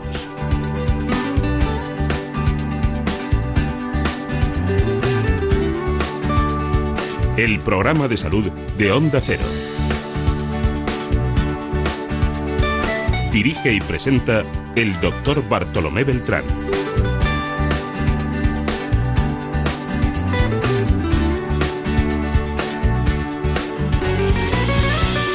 Seguimos adelante. Aquí estamos en la segunda parte del programa para hablar de hipertensión. Nos acompaña la doctora Nieves Martel. Te recuerdo que los datos son apabullantes. En España hay 14 millones de hipertensos. Se le llama el asesino silencioso, todo porque no da síntomas. La doctora Nieves Martel es jefe de la unidad de hipertensión del Hospital Clínico Universitario San Carlos de Madrid. Así que mientras nos cuenta todos los aspectos en relación con la hipertensión y su efecto sobre los órganos diana, me refiero en este caso al cerebro, el corazón o el riñón, vayamos con este informe. En buenas manos. El programa de salud de Onda Cero. Tener la presión arterial elevada de forma crónica y mantenida supone un importante factor de riesgo cardiovascular. Además, cuando la tensión sistólica supera los 180 milímetros de mercurio, se producen las denominadas crisis hipertensivas, que pueden ser asintomáticas o cursar con síntomas difusos. Estas requieren atención médica inmediata, ya que pueden tener consecuencias muy graves en los órganos diana, cerebro, corazón y riñón, e incluso provocar la muerte. Entre las causas más comunes de estos picos de tensión están la falta de adherencia al tratamiento, consumir sal en exceso, sufrir crisis de ansiedad, realizar ejercicio físico de forma intensa y padecer obesidad y apnea del sueño. Según la Organización Mundial de la Salud, las complicaciones derivadas de la hipertensión causan casi 10 millones de muertes cada año en el mundo. Vamos a ver entonces este asunto con la doctora Nieves Martel. Ya estuvo no hace mucho tiempo aquí con nosotros para hablar precisamente de hipertensión, todos aquellos aspectos, las coordenadas de esa patología. Pero hay algo que nos llama la atención, es que hablamos, los hipertensos, eh, hablan con eh, amigos, vecinos, gente que conocen, farmacéuticos, y claro, los últimos avances de la especialidad eh, pues no los conocen. Y no saben por qué a alguien le ponen una dieta y algún tipo de tratamiento, por ejemplo un diurético, o a otra persona le ponen un calcio antagonista y a otros lo que se llama un inhibidor de la ECA. ¿Y por qué algunos encima toman estatinas o no toman estatinas? En fin, todas aquellas funciones, incluso la dietética, me gustaría matizarla hoy con la doctora Nieves Martel. Está aquí con nosotros, nos acompaña. Es la jefa como pone siempre reza la jefa de la unidad de hipertensión del Hospital Clínico Universitario de Madrid. Eh, bueno, em, realmente en el catálogo de cosas que ustedes hacen, eh, la, más, la más sencilla, porque la vida lleva la hipertensión, el hombre acaba siendo y la mujer hipertensos, eh, ¿cuáles serían las cosas que usted recomendaría para que ese proceso biológico y evolutivo normal se no fuera tan rápido? Bueno, primero voy a decir que no todo el mundo, no el 100% de los, eh, de los humanos termina siendo hipertenso, solo el sesenta y tantos por ciento. Es decir, que la evolución marca un aumento de la prevalencia de hipertensión, pero no todo, todo el que envejece le sube la presión arterial. Uno puede morir siendo hipotenso. Siendo hipotenso. ¿Eh? Aquí eh, no es un proceso natural, es un proceso patológico. Eh, lo que pasa es que tiene mucha prevalencia y nos parece, nos ha parecido durante muchos años que era normal que subiera la presión arterial, pero no es normal. La mejor manera de hacer una prevención antes de que aparezca la enfermedad es en todas, de, manera general, hacer una buena norma de vida y una forma de comer que sea razonable en calorías y lo más variada posible, sin excesos de ningún tipo de, producto, de ninguno. Es decir, ni uno puede hacer exceso de tomar verduras porque al final si hace una dieta con exceso de verdura termina no ingiriendo vitaminas, ni uno puede hacer una dieta a base de proteínas y anchoas porque evidentemente el, cuerpo no, puede metabolizarlas bien. Es decir, dieta equilibrada y lo más variada posible. Y lo único que tenemos que tener en cuenta son es la cantidad de calorías que estamos ingiriendo con esa dieta. Claro. Y hacer ejercicio. Pues usted ha dicho dos palabras que me llaman mucho, razonable y luego equilibrada. Básicamente eh, las ha aplicado sinónimamente para el mismo concepto. ¿Eso qué quiere decir? Todo el mundo sabe, tiene en casa una, un triangulito de la dieta y si no se puede encontrar en cualquier sitio ese triangulito de, la, de las recomendaciones de dieta se sigue perfectamente y ahí tenemos una dieta equilibrada y una comida razonable. No hay que volverse loco, hay que elegir la cantidad, hay que comer la cantidad eh, semanal que, en el triangulito de la dieta pone que, se, que hay que comer, exclusivamente. Lo que se toma todos los días, todos los días, y lo que se toma una vez a la semana, pues una vez a la semana. Con eso eh, tendríamos, daría un vuelco completo el, perfil eh, de obesidad de, la sociedad. Bueno, pero eh, ustedes van dando pasos, ¿no? Van dando pasos, y de vez en cuando oímos que alguien le estudian y antes de poner un tratamiento le ponen un holter. Sí. ¿Eso por qué es? Pues es fundamentalmente porque no todo el que tiene la tensión alta en la consulta es hipertenso hay mucha hay un porcentaje importante de la población que se acerca pues más o menos entre el 5 y el 15%, que lo que tiene es una hipertensión de bata blanca. Solo tiene la tensión alta delante del médico, pero el resto de su vida tiene la tensión normal. Y esas pacientes, si bien lo que se ha acordado universalmente es seguirlos, es decir, tomarle la presión arterial de vez en cuando con estos aparatos, eh, en realidad su riesgo cardiovascular no es excesivamente alto. Eh, por eso, antes de hacer una continuación de lo que es el proceso de diagnóstico, o le tomamos la presión cada durante 24 horas al paciente, o le dejamos un aparato en la consulta para que él se haga una automedida en casa, siguiendo unas normas y unas condiciones adecuadas. Está bien. Bueno, eh, parece ser que hay una, hipertensión de causa desconocida, que nosotros hablamos de esencial, y luego otra que es secundaria. Eh, explíquenos este asunto si puede. Sí, es relativamente fácil. Más o menos el 90% de las hipertensiones son esenciales.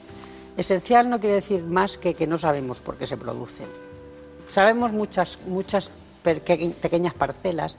Sabemos que hay alteraciones de intercambio de iones, sabemos que el riñón es, capaz de manejar peor la excreción de sodio. Sabemos muy poquitas cosas que están debajo de la hipertensión esencial, pero de verdad no sabemos la, etiopatogenia. Y luego hay un grupo de enfermedades que dan hipertensión arterial. no es la hipertensión el primer, el problema fundamental de ese paciente, pero se manifiesta muchas veces solo con la hipertensión. Enfermedades del- de la cápsula suprarrenal, que hay dos fundamentalmente, el hiperaldosteronismo y el feocromocitoma, que son dos problemas que tienen solución y muchas veces solución quirúrgica radical, es decir, que se curan. Eh, hay mm, hipertensiones derivadas de alteraciones del tiroides, de alteraciones de paratiroides, de alteraciones de los riñones y de alteraciones de las arterias renales, que son también bastante frecuentes, que es lo que nosotros llamamos las vasculorrenales. Eh, aparte de eso hay otra un listado bastante largo de otras enfermedades que son menos, menos conocidas, que dan también hipertensión y que en las unidades de hipertensión sí que tenemos ese listado en cuenta y vamos pasando por, todas, eh, por, por todos los ítems para hacer la evaluación del paciente. Esas son secundarias, son una causa que por lo que sea da hipertensión y que la mayoría de las veces las vamos a diagnosticar a través de la tensión alta. Claro. Bueno, y además creo que el feocromocitoma, se da la cápsula, da unas crisis hipertensivas de- a, a brotes que, que ustedes dicen, aquí pasa algo, ¿no? Esto no es, no es vascular, esto viene de otro lado, ¿no? Efectivamente. Dan unas crisis muy, muy severas, con una eh, sintomatología muy compleja y que em, eh, son bastante peligrosas. Y cuando indican ustedes la operación y se, se ponen bien, se- los pacientes se quedan muy contentos. Los ¿no? pacientes se quedan muy contentos porque tener una crisis hipertensiva por, por catecolaminas es una experiencia que debe ser muy mala, según cuentan los propios pacientes. Sí, sí, sí. Y poco frecuente tampoco. Y poco frecuente, sí. Pero en cambio, la forma más frecuente es la vasculorrenal. Sí. Eh, da, da la impresión también de que como si sal- saliera del, del árbol de las competencias de lo que es una unidad de hipertensión, que no es así, porque hay que diagnosticarla. ¿Cómo la diagnostican la vasculorrenal? Pues normalmente con una prueba de imagen renal.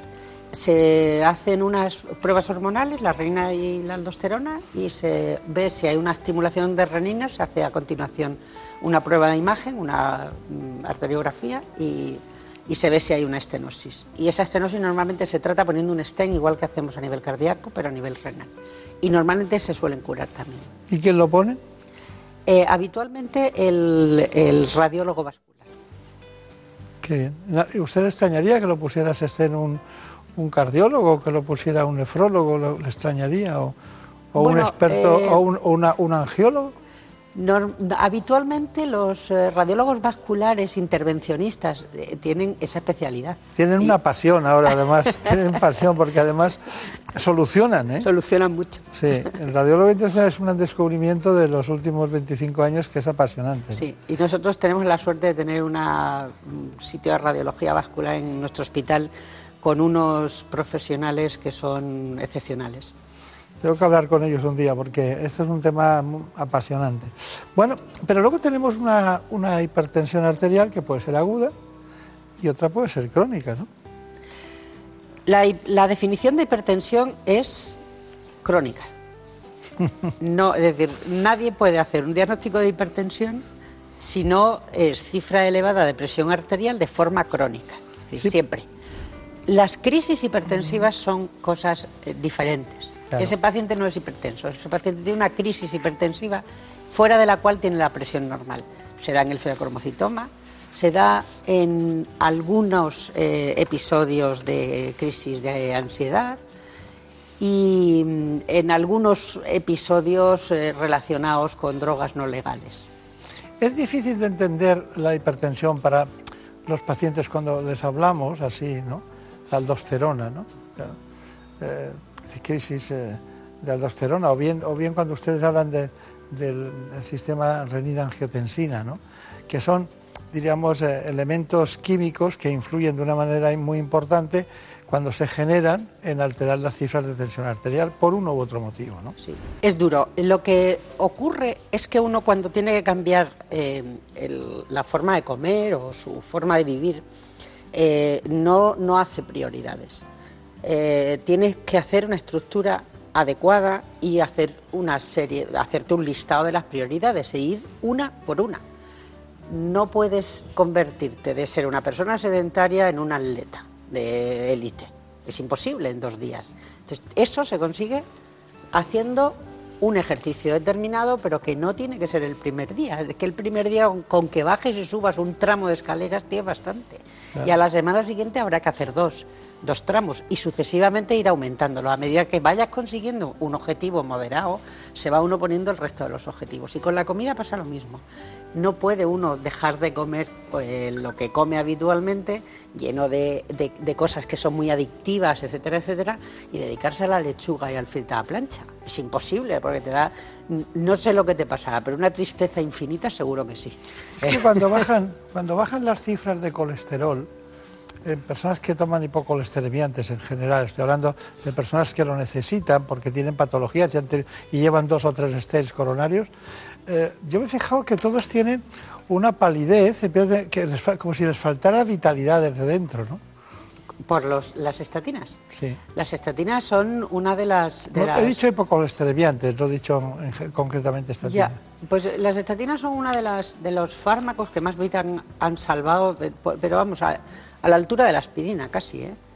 No, no, sí, yo le cuento, Eh, y así lo he contado lo, tantas veces. lo que- que ocurre es que sí que es verdad que de vez en cuando da eh, en, determinados pacientes dolores musculares y, o, o- o- o algún dolor tipo calambre que sí que se debería, vamos, que es secundario a la, a la estatina, pero eh, en cuanto al árbol cardiovascular es la única limpieza que tenemos, la Mm. única, los únicos barredores Sí. de, de las arterias, y que no barren todo, pero, pero hacen bastante. Traducido, el medicamento más vendido en el mundo, eh, después de una encuesta, más de casi 200 y pico mil eh, médicos americanos les preguntaron qué es lo más importante, qué es lo que no podrían prescindir. Dijeron, estamos hablando hace bastante tiempo, aspirinas, estatinas y resonancia magnética.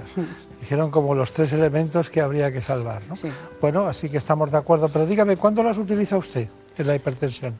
El paciente hipertenso cuando nos llega a, a cualquiera, a nosotros y a cualquiera, lo primero que tiene que hacer, que hacer uno es ver cómo están todos los factores de riesgo cardiovascular, porque no sirve de nada tratar uno solo.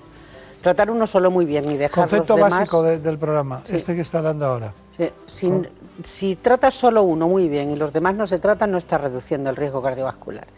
Hay que tratar los tres factores de riesgo, que son los que nos solemos encontrar, colesterol, diabetes e hipertensión, y tratarlos en conjunto. Por tanto, obligatoriamente, cuando uno toma una presión arterial y confirma que el paciente es hipertenso, hay que hacerle, como mínimo, una- un espectro lipídico, es decir, saber cómo están el colesterol y sus amigos, y saber cómo está la glucemia.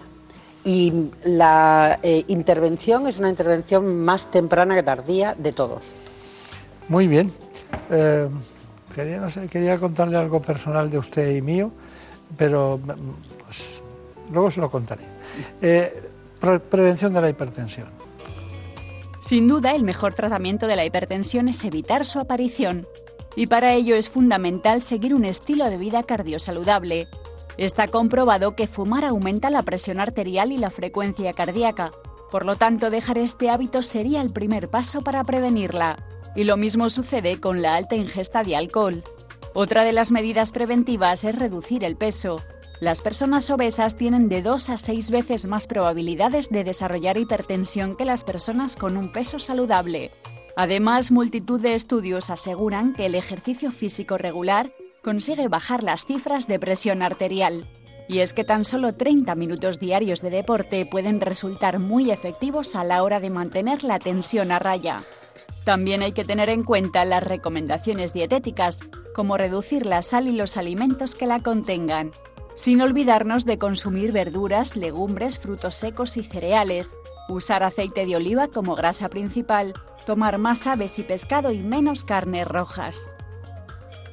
Es perfecto, es perfecto este informe y además dice todo lo que hay que hacer en lo que es la ingesta. El ejercicio físico es lo más difícil, ¿no? Porque, por ejemplo, usted, usted recomienda eso. La voy a apretar, ¿eh?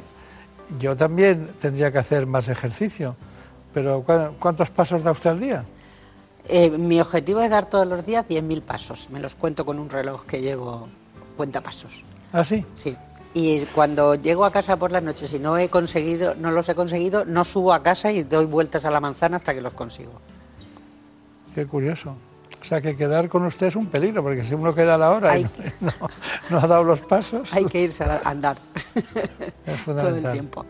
¿Bastaría bien qué equivale en kilómetros? A 7, entre 7 y 8 kilómetros. Ah, justo es lo que. Lo, es el mínimo. Sí, el mínimo. El mínimo, lo tiene uno que tener mantenido todos los días. Claro, claro. Bueno, eh, eh, teníamos aquellos pacientes que después de tratamientos farmacológicos no les ha ido bien y, son refractarios, son refractarios a los tratamientos que usan, porque su genética, su, su, estructura, diríamos, bioquímica, pues hace que no, no acepten la, medicación. Esos pacientes tienen que recurrir a otros tratamientos. Y hablamos de denervación renal. La denervación arterial renal es un procedimiento quirúrgico indicado para aquellos pacientes con hipertensión arterial refractaria es decir, pacientes cuya presión arterial es resistente a los fármacos. El procedimiento se realiza por cateterismo mediante punción de la arteria femoral. A través de esta arteria se introduce un catéter hasta la arteria renal y a través de este catéter se aplican unos impactos de radiofrecuencia en cantidad de 8 a 12 en cada una de las arterias renales. Así lo que se consigue es interrumpir la conducción nerviosa del sistema nervioso vegetativo, ya que los impulsos nerviosos están alrededor de la arteria y este es el mecanismo que acaba perpetuando la hipertensión arterial a pesar de estar tomando fármacos. Al anular estas terminaciones nerviosas, el paciente también deja de retener líquidos y sal, que es lo que favorece la crisis hipertensiva. El procedimiento se realiza mediante sedación y no requiere de más de 24 horas de hospitalización.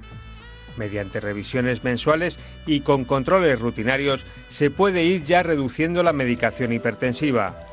Los clásicos problemas asociados a la hipertensión como son los dolores de cabeza y el riesgo cardiológico van desapareciendo gradualmente con esta técnica quirúrgica que resulta muy efectiva en más del 80% de los pacientes. Ya ven ustedes, eh, Javier Sanz no tiene resistencia ni, a las arterias ni a nada. Se, mete en todos los sitios y nos explica perfectamente todas las patologías. Bueno, estos casos, eh, ¿quién los opera? Bueno, eh, normalmente se suele hacer o lo suele hacer el radiólogo vascular o en este caso sí que lo hacen también los cardiólogos intervencionistas. ¿eh? Sí, porque estamos en un territorio más arterial. Eso es. En el, eh, hemos hablado, se ha puesto el reportaje de que se dan entre 8 y 12 impactos, pero ahora se están dando entre 20 y 30 impactos. ¿eh? O sea, que es un pequeño cambio de actualización del tipo de tratamiento. Claro. A mí me gustaría dejar claro una cosa. El paciente refractario es un paciente con presiones muy elevadas que, con los fármacos bajan, pero no conseguimos bajarla a una cantidad eh, adecuada, a un, al 14,9, que es cuando los sacas del riesgo vascular. Son pacientes que toman cuatro fármacos o más, no uno o dos fármacos, sino los que hemos comentado, los que siempre conocemos, los que conocemos de siempre, perdón, eh, diurético, calcio antagonista y ECASOALA 2, más un refuerzo de uno o dos más, que suele ser un antialdosterónico, que es un tipo especial de, diurético que tiene mucha potencia asociado a esos tres. Si con todo eso el paciente no se controla, uno puede plantearse la denervación.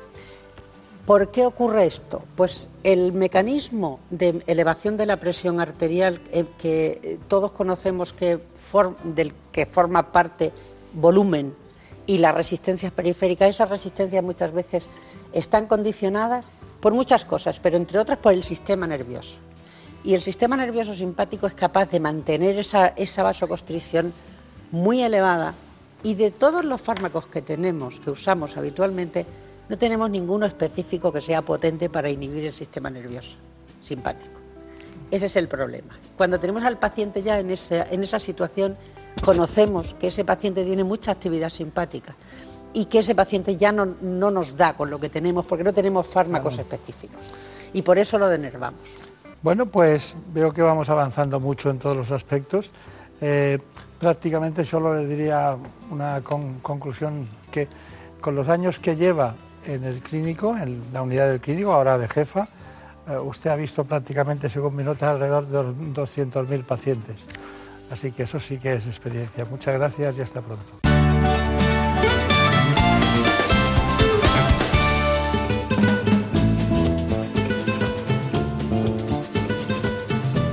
Ha llegado el momento de conocer lo que publican nuestros compañeros de La Razón en ese suplemento de A tu Salud. Saludos desde La Razón. Esta semana en el suplemento a tu salud abordamos cómo los supermercados se vuelven cada vez más ecológicos, gracias a las mejoras en agricultura y en ganadería, que permiten producir alimentos más naturales con menos toxinas y aditivos, y por lo tanto más saludables para el organismo. En alimentación destacamos que la obesidad es una epidemia que según los últimos estudios se contagia, ya que el entorno ejerce una influencia poderosa en su desarrollo, sobre todo en los vínculos más cercanos como pareja o hijos. En la sección 10 preguntas, varios expertos nos explican cómo la endometriosis afecta a la fertilidad de la mujer.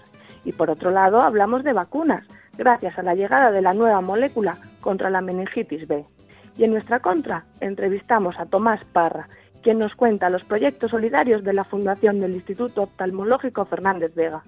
Estos son solo algunos de los contenidos. Encontrarán más información en las páginas del suplemento a tu salud y durante toda la semana en nuestra web www.larazón.es. Sin más, que pasen una feliz semana. En buenas manos. El programa de salud de Onda Cero. Dirige y presenta el doctor Bartolomé Beltrán. A las 6 de la mañana en Onda Cero suena más de una voz, más de una opinión, más de un punto de vista. Estamos aquí en debate con John Muller. Buenos días, John. Buenos días, Carlos. Ignacio Varela, Paco Maruenda. Buenos días. Muy buenos días. Rubén Amón, buenos días. Presente. Siempre presente. Me dices con resignación. Mañanas plurales y ecuánimes. La actualidad con rigor e independencia. Decenas de miles de familias viven como refugiadas en Jordania, desde donde nos informa la enviada especial Diana Rodríguez. Siete años, más de 500 Comentaremos también lo de ayer en el Congreso de los Diputados, la bronca que en algunos momentos se produjo en De lunes a viernes, más de uno. La información más completa con el análisis de Carlos Alsina. Te mereces esta radio. Onda Cero, tu radio.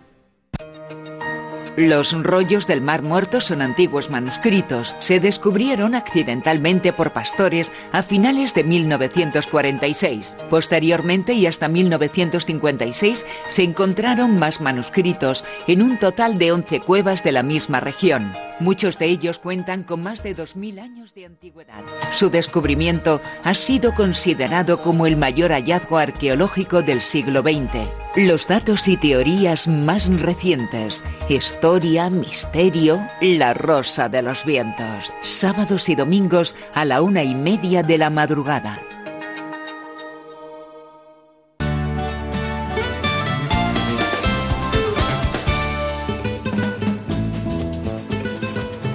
Ha llegado el momento más ilustrado en el ámbito del conocimiento de la sanidad y la salud pública en España. Viene de la mano del Global, Gaceta Médica.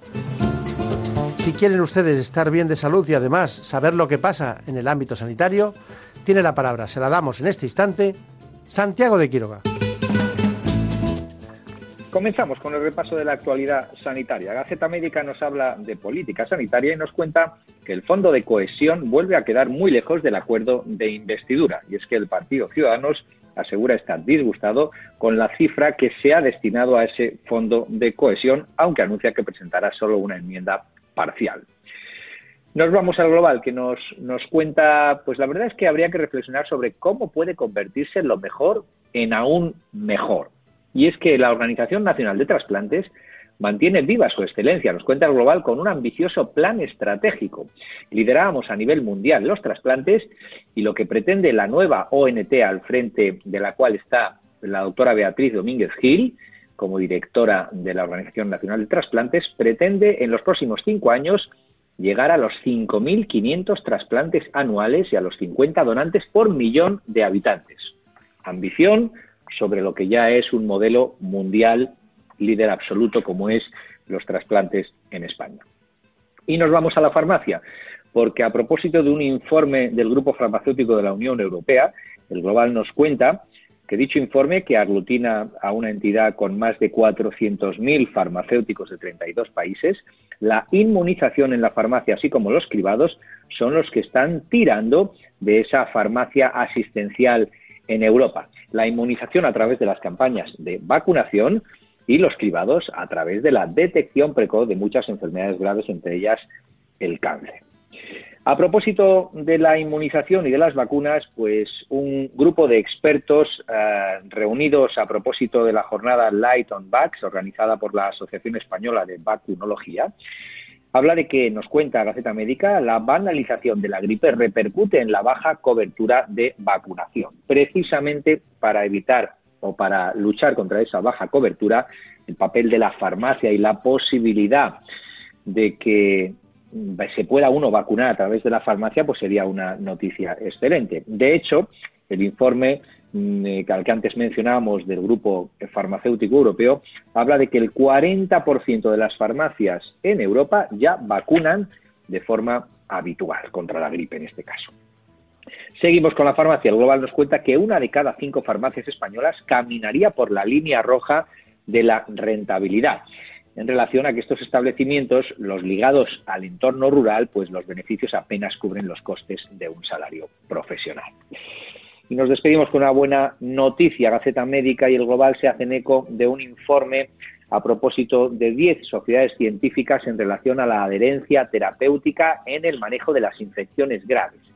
Y es que los nuevos tratamientos antimicrobianos de vida media prolongada permiten una adherencia terapéutica que ha sido bastante compleja en los últimos años, especialmente en el manejo de infecciones graves por gran positivos. Ahora ya uno puede tratarse de una infección grave y estar en su domicilio sin el riesgo de coger infecciones oportunistas o llamadas nosocomiales en el hospital que se produce cuando uno prolonga la estancia hospitalaria. Y con esta noticia buena también para la investigación, nos despedimos hasta la semana que viene. Sean felices. En buenas manos el programa de salud de Onda Cero. Nunca llegué a imaginar que viajar a la luna sería real. Lo pones todo al revés cuando besas mi frente y descubro por qué ya no puedo inventarlo. Siento que bailo por primera vez. Eres el arte que endulza la piel de mi mente viajera que sigue tus pies. Siento que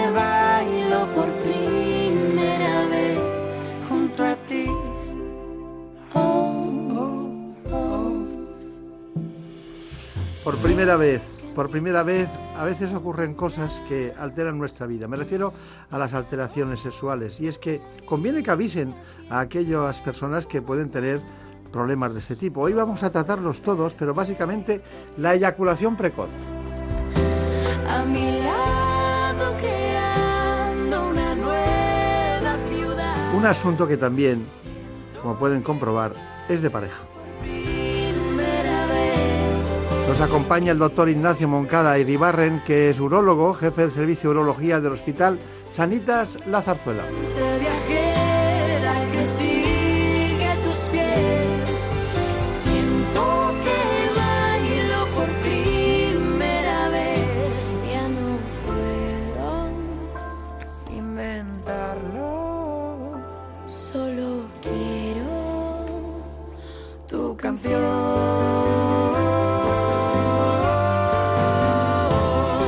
Buenas manos.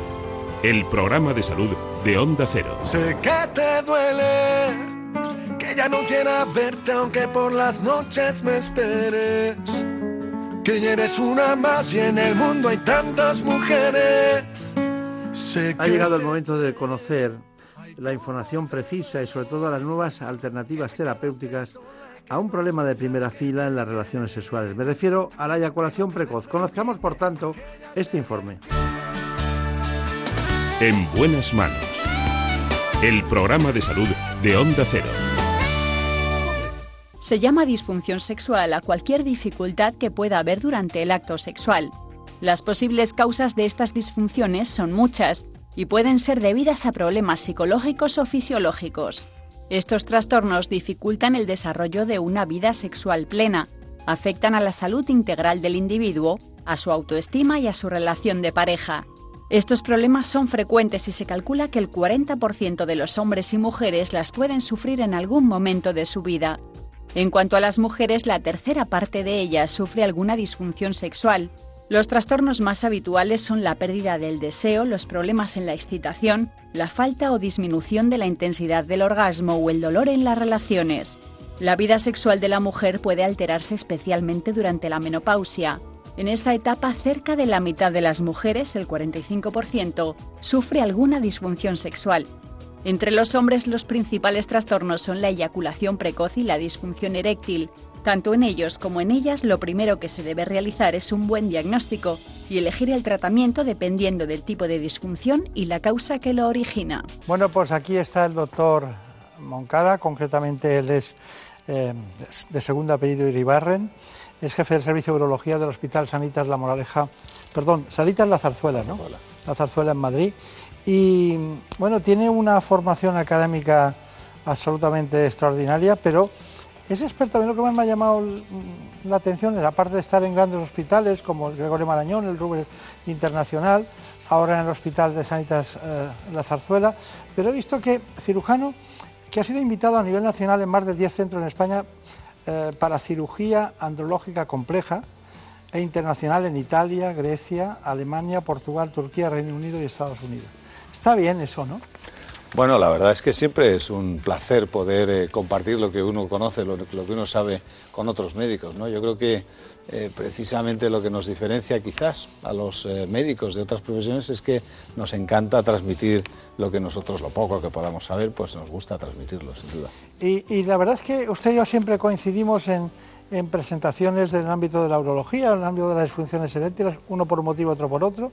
Eh, eh, al aplicar yo la disciplina de la comunicación usted el conocimiento en el ámbito de las disfunciones sexuales de, de, cualquier tipo. Ya sé que es muy amplia su especialidad, hoy nos vamos a dedicar a las disfunciones sexuales. ¿Cuáles serían las más frecuentes que usted ve en la consulta? Bueno, las más eh, frecuentes son para el varón la disfunción eréctil y la eyaculación precoz. Sin duda alguna, los problemas de erección son los que más afectan probablemente a la calidad de vida y, fin, y a la relación de pareja de los hombres y mujeres la eyaculación precoz también afecta mucho. Las mujeres es un poco distinto. Quizás la disfunción sexual más frecuente de las mujeres es el deseo sexual hipoactivo, bajo deseo sexual, poco deseo sexual, y es lo que más les afecta también en su relación de pareja. Está bien. Eh, mm, tengo datos que dicen que prácticamente la mitad de los hombres, entre 40 y 70 años, eh, sufre alguna disfunción eréctil en algún grado. ¿no? Hmm. ¿Es correcto ese...? Sí, esos son datos de un estudio que se hizo hace ya unos cuantos años en, eh, Estados Unidos, en el área de Massachusetts. De hecho, se llama el Massachusetts Male Aging Study. Es un estudio de, digamos, de envejecimiento de la población y efectivamente dice que la mitad, o 52% concretamente, de los hombres entre 40 y 70 años tienen problemas de erección o tienen algún grado de problemas de erección. La mayoría de ellos tendrán un problema pues más bien leve o moderado, pero hay un porcentaje no desdeñable que tiene también una disfunción eréctil severa y que afecta de una forma grave pues a su calidad de vida. Claro. Y al menos uno de cada cinco hombres no puede alcanzar una erección plena. Hmm. Uno de cada cinco es bastante. Es bastante, es un 20%, sí. Es bastante. son muchos hombres los que tienen esto. No son los hombres los que tienen ese problema, también lo tienen sus parejas. O sea que afecta a, un número grande de, hombres y mujeres, claro. Sí, claro, claro. El doctor Ignacio Moncada ha puesto sobre la mesa el signo del deseo sexual hipoactivo, ¿no? Eh, es un, es un, este, este, claro, da la impresión de que eso puede ocurrir por cuestiones que no conocemos, ¿no? que no tienen métrica, no tienen diagnóstico, ni resonancia, ni TAC. ¿Por qué ocurre? Bueno, eh, el deseo sexual, tanto en hombres como en mujeres, tiene pues muchas facetas, ¿no? Porque desde luego tiene un componente emocional y que depende mucho de la relación de pareja, depende mucho de, eh, bueno, pues hay conflictos de pareja, pero también tiene un componente hormonal y los hombres que tienen, pues, por ejemplo, la testosterona baja, pues tienen menos deseo sexual. Y, con las mujeres pasa otro tanto. Después de la menopausia aparece esa falta de deseo que tienen muchas mujeres y que, bueno, pues trastorna su vida, ¿no? Su vida de pareja y su vida sexual, ¿no? Y, como digo, hay muchas facetas y por lo tanto efectivamente es difícil muchas veces de medir, ¿no? Y nos tenemos que fiar de lo que nos dice el propio paciente. Nos dice, pues, eh, pues bueno, es que no noto, no, no tengo deseo, no me apetece y, y, eso pues me está generando problemas en la pareja. Los medicamentos ansiolíticos los que se dedican a controlar eh, de una parte la, ansiedad pueden ser útiles en estos casos? Sí, los ansiolíticos, pero también los antidepresivos producen disfunciones sexuales muy frecuentemente. Es eh, frecuente que eh, los hombres y mujeres con depresión pues no tengan, no lleguen a tener orgasmo, llegan a tener una relación sexual que pueda ser completa porque, bueno, pues en fin, no, no, no terminan de, de tener una, una, una eh, un orgasmo completo. ¿no? Eso pasa mucho, ¿no? es decir, que eh, los medicamentos también tienen un efecto. Hay más de 200 medicamentos que tienen efectos sexuales, negativos generalmente. Eh, ¿Los antihipertensivos pueden, pueden bajar el deseo sexual?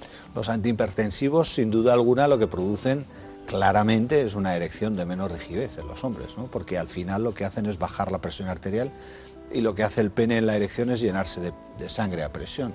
Si bajamos esa presión arterial, la presión arterial media, la erección ya por definición es menos rígida. Además, si eso ocurre en un individuo que tiene esa enfermedad, la hipertensión arterial, que tiene sus arterias estropeadas, que ya no llevan eh, eh, bueno, pues la presión de la sangre adecuadamente, pues muchas veces aparecen problemas de erección, que los hombres muchas veces confunden con falta de deseo. Lo que tienen es simplemente una respuesta una excitación en la, estimulación sexual, una excitación disminuida y una respuesta sexual disminuida. Uno asiste con mucha frecuencia a dos tipos de conversaciones. En la mujer, esa de he perdido la química, eh, se traduce en esa frase, y en, el hombre es discutir con los amigos eh, cuando hay que, tomar un, tipo de, producto farmacéutico contra la erupción eréctil en el que dicen, no, no, lo mejor es tomar 10 miligramos diario 20 de este y no tomarlo en la inmediatez del fin de semana o algo así. Dice, y luego puedes utilizar este otro que es buco dispersable, ¿no? Y discuten y discuten. Y cada uno saca eh, su manual de estilo. Entonces, primero, la química. ¿Qué me dice de la química? Bueno, realmente quizás para las mujeres... Eh, eh, el tema emocional tiene más valor y más importancia que, entre los hombres. Los hombres se piensa que tiene más trascendencia pues el tema físico, ¿no? cómo se encuentran y, demostrar un poco, entre comillas, la hombría, que no tiene nada que ver, evidentemente, pues es un poco como, cómo respondo sexualmente. ¿no? Todavía sirvo, todavía soy hombre, todavía eh, funciono sexualmente, es un poco un mito. ¿no? Las mujeres, eh, yo creo que más inteligentemente piensan que hay mucho componente de química, de relación, ¿no? y, que, y que afecta de una forma pues importante a, esa relación. Los hombres efectivamente pues lo que están pensando es cómo mejorar la erección, cómo responder mejor y quizás no le prestan tanto atención a, tanta atención a, la, química como, como dice usted. Y la segunda pregunta, que es la que está esperando muchos, que no es una prescripción que hagamos por, por la televisión para nadie, porque cada paciente tiene un tratamiento personalizado, pero eso de, la continuidad a partir del tratamiento con hmm. poca dosis, pero manteniendo un nivel básico. Bueno, efectivamente, son dos eh, formas de, en fin, de recibir un tratamiento, de tener un, tratamiento para la disfunción eréctil. Una es tomar una pastilla a demanda, es decir, cuando voy a tener una relación sexual, me tomo un comprimido de una pastilla que me devuelve o me da una erección eh, buena. ¿Qué, qué ventajas tiene? Bueno, pues que uno como tiene una relación sexual que es discontinua, que no está todo el tiempo ni frecuentemente, ni siquiera puede predecir cuándo va a tener una relación sexual, pues bueno, se toma un medicamento solo cuando va a tenerla. Hay gente que tiene una relación sexual pues a la semana, cada 10 días o cada 15 días, y para qué va a estar tomando una pastilla diaria para tener una relación sexual cada 10 días. Hay otros que tienen una vida sexual más frecuente y que además les cuesta más programar su relación sexual, eh, digamos, les, eh, eh, el hecho de predecir cuándo voy a tener una relación sexual y me tomo la pastilla, pues, pues no lo pueden organizar bien. Hay que tener en cuenta que hay que tomarla una hora antes de la relación sexual, por tanto, tampoco es me la tomo ahora y ya, sino que hay que dejarle un poco que pase el tubo digestivo y alcance niveles en sangre para que sea efectiva. Por tanto, eh, eh, para ese tipo de individuo pues le resulta mejor tomarlo diario, tener siempre un nivel basal. Y eh, bueno, pues un poco como el que tiene el teléfono móvil en el bolsillo, lo lleva siempre encendido, ¿no? Estás dispuesto a hacer una llamada cuando te apetece o recibir llamadas, que también es importante. Claro, que estamos hablando de disfunciones sexuales. En este caso es un asunto ortodoxo por un especialista en urología, el doctor Ignacio Moncada. Hemos tratado las disfunciones eréctiles más frecuentes y, y, todos los tipos de problemas de disfunciones sexuales y ahora quería aportar a todos ustedes una novedad por un nuevo tratamiento parecido para la eyaculación precoz, un proceso que afecta prácticamente al 30% de los varones. De antes de, de, esa presentación, me gustaría que el doctor Moncada me dijera en qué consiste exactamente la eyaculación precoz, qué, qué concepto es el de eyaculación precoz. Bueno, la eyaculación precoz es eh, aquella eyaculación que ocurre a veces antes o poco tiempo después de la penetración. Por tanto, hace referencia a, eh, a una cuestión de rapidez en la eyaculación, ¿no? algo que realmente pues, da por terminado la relación sexual demasiado pronto. ¿no? Los hombres que tienen esto pues, no tienen control sobre su eyaculación, no la pueden posponer eh, eh, el tiempo que quieren y, y, luego además pues sufren, sufren ellos y sus parejas. ¿no? Son esos tres conceptos, rapidez, falta de control y, y ansiedad o problemas de pareja que, que, ocasiona y que constituyen eso que se llama pues, eyaculación precoz. ¿Hay algún dato respecto a la, la influencia que tiene en la vida futura de la pareja alguien eh, que no soluciona su eyaculación precoz? Bueno, sin duda alguna genera un problema de pareja, porque entre otras cosas digamos, eh, produce una sensación en la pareja, en, el, en, en, en, la pareja del individuo que tiene este problema, de que, bueno, pues, eh, en fin, no es tenida en cuenta. Dice, yo, eh, el individuo que tiene eyaculación precoz al final tiene su relación sexual y tiene su eyaculación, la pareja pues dice, bueno, es un egoísta, va a lo suyo, él sí que tiene su, en fin, su orgasmo, rápido pero lo tiene, pero yo me quedo, eh, bueno, pues eh, sin, una, sin completar la relación sexual. Y eso genera mucha tensión en la pareja y muchas dificultades. Convencer a ese, a ese otro miembro de la pareja de que realmente es una disfunción sexual de la cual él no tiene la culpa y que, y que bueno, pues que, que efectivamente eh, habría que tratarla y hay que manejarla. El hecho de que aparezcan nuevas alternativas, pues es una ayuda, ¿no? Porque muchas veces pues se sufre, ¿no? Claro, claro, claro, claro. Bueno, nosotros eh, días atrás eh, estuvimos presentes en, la, en el primer tratamiento que se ha lanzado eh, de uso tópico, pero que también es de prescripción para la eyaculación precoz. Pues eh, así fue esa presentación. La eyaculación precoz es la forma más frecuente de disfunción sexual en el varón, aunque está infradiagnosticada, y a diferencia de la disfunción eréctil, este trastorno no tiene relación con la edad. La incidencia de la eyaculación precoz está en torno a uno de cada cinco hombres, o sea, un 20% de la población, aunque hay estudios que dicen que hasta un 30% de los hombres tienen eyaculación precoz en algún momento en sus vidas. Hasta ahora solo existía un tratamiento para combatir la eyaculación precoz. Este nuevo tratamiento tiene algunos beneficios frente a los que ya existían por vía oral. Básicamente que no se absorbe por vía sistémica, por lo tanto no tiene efectos secundarios de tipo sistémico como mareo, sensación nauseosa, dolor de cabeza, etc. En primer lugar, retrasa, retrasa el tiempo hasta la eyaculación, desde medio minuto antes de empezar el tratamiento hasta una media de más de tres minutos después de tres meses de tratamiento. Mejora el control de la eyaculación y además alivia la angustia y la ansiedad que produce la eyaculación, tanto la eyaculación precoz, tanto en el paciente como en su pareja. Además, se trata de un fármaco fácil de usar y con pocos efectos secundarios. Este tratamiento lo que hay que hacer es aplicarlo cinco minutos antes ¿eh? de la relación sexual. Son tres pulverizaciones ¿eh? que, que, se, que, se, deben realizar ¿eh? encima del glande. Esta alteración afecta de forma importante a la calidad de vida de los afectados y sus parejas. De hecho, según un estudio reciente, la eyaculación precoz genera vergüenza, baja autoestima y falta de confianza. Es importante la, el tiempo de latencia eyaculatoria, pero lo más importante es la sensación de falta de control. El que no se pueda controlar la, la eyaculación genera pues, un, un, mecanismo de autoobservación y de ansiedad que es lo que hace que, que se pierdan todos los estímulos eróticos y que el encuentro sexual sea absolutamente insatisfactorio y se agrave además la, la eyaculación precoz. La, la eyaculación es mucho más rápida precisamente por esta ansiedad que se genera. Un novedoso tratamiento que puede ayudar a controlar la eyaculación de una manera rápida, sencilla y discreta. Bueno, es muy curioso, pero mm, eh, esto que al, al final estamos hablando de productos que se utilizan en el spray que han sido utilizados tradicionalmente en distintos ámbitos de la medicina y de la odontostomatología, concretamente en el aspecto de los anestésicos. ¿Qué le parece a usted? ¿Cuál sería su... su- ya hemos visto que ha indicado eh, la practicidad de, de este asunto, pero ¿lo ve usted de una disponibilidad fácil para los pacientes? Sí, bueno, tiene eh, una enorme ventaja y es que es prácticamente inmediato.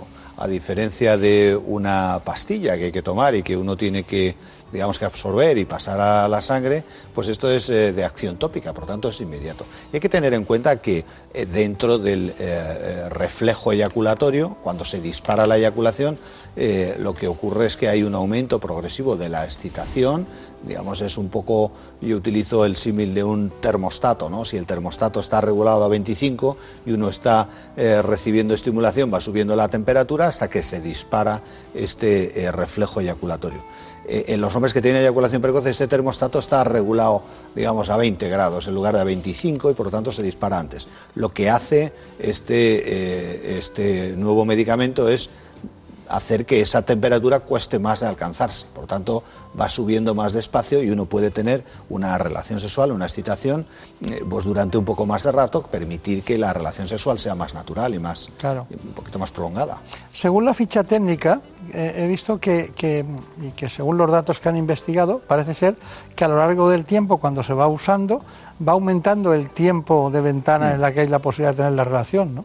Sí, porque realmente una de las cosas que más impacta en, en- en los hombres que tienen eyaculación precoz es la ansiedad, la ansiedad de ejecución, como se ha dicho antes, ¿no? Esa ansi- ansiedad de autoobservación, estoy pendiente, estoy pensando, voy a eyacular, voy a eyacular, no voy a poder contenerlo, y esa ansiedad hace que, que bueno, pues uno eyacule más rápido. Cuando esa ansiedad disminuye porque uno ve que va funcionando bien, pues ya, digamos, se abandona un poquito más en su relación sexual, no está tan pendiente y eso hace que mejore todavía. Por tanto, se va mejorando a lo largo del tiempo. Está bien. Muchas gracias y hasta pronto. En buenas manos. por un beso tuyo. Contigo me voy, no me lo pregunto. Contigo me voy, que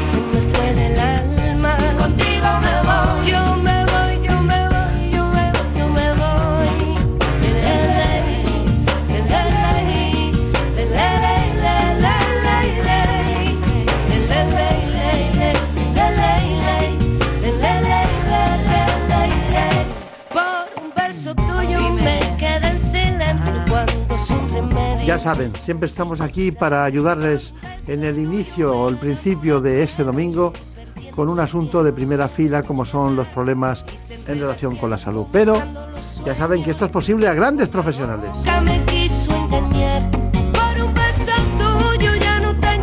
Les recuerdo que los contenidos corresponden al programa ¿Qué me pasa, doctor? que se inicia en unos instantes dentro de muy poco tiempo, en una par de horas, concretamente a las ocho y media, nueve menos cuarto, en la sexta. No lo olviden, la sexta ¿Qué me pasa, doctor? todos los domingos a las ocho y media, nueve menos cuarto. Un beso tuyo, contigo me voy. No juegues conmigo, contigo me En la producción del programa estuvo, como siempre, Marta López Llorente. Plateada siempre de la Santa de Ávila.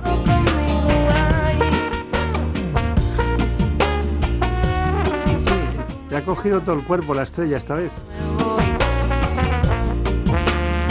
Y quien no pierde la estrella en el firmamento de la radio es nuestro gran amigo, el realizador Óscar Aguilera.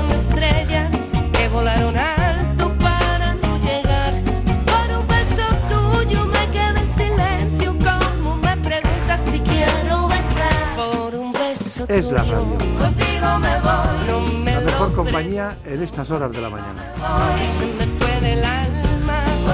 Que tengan feliz fin de semana.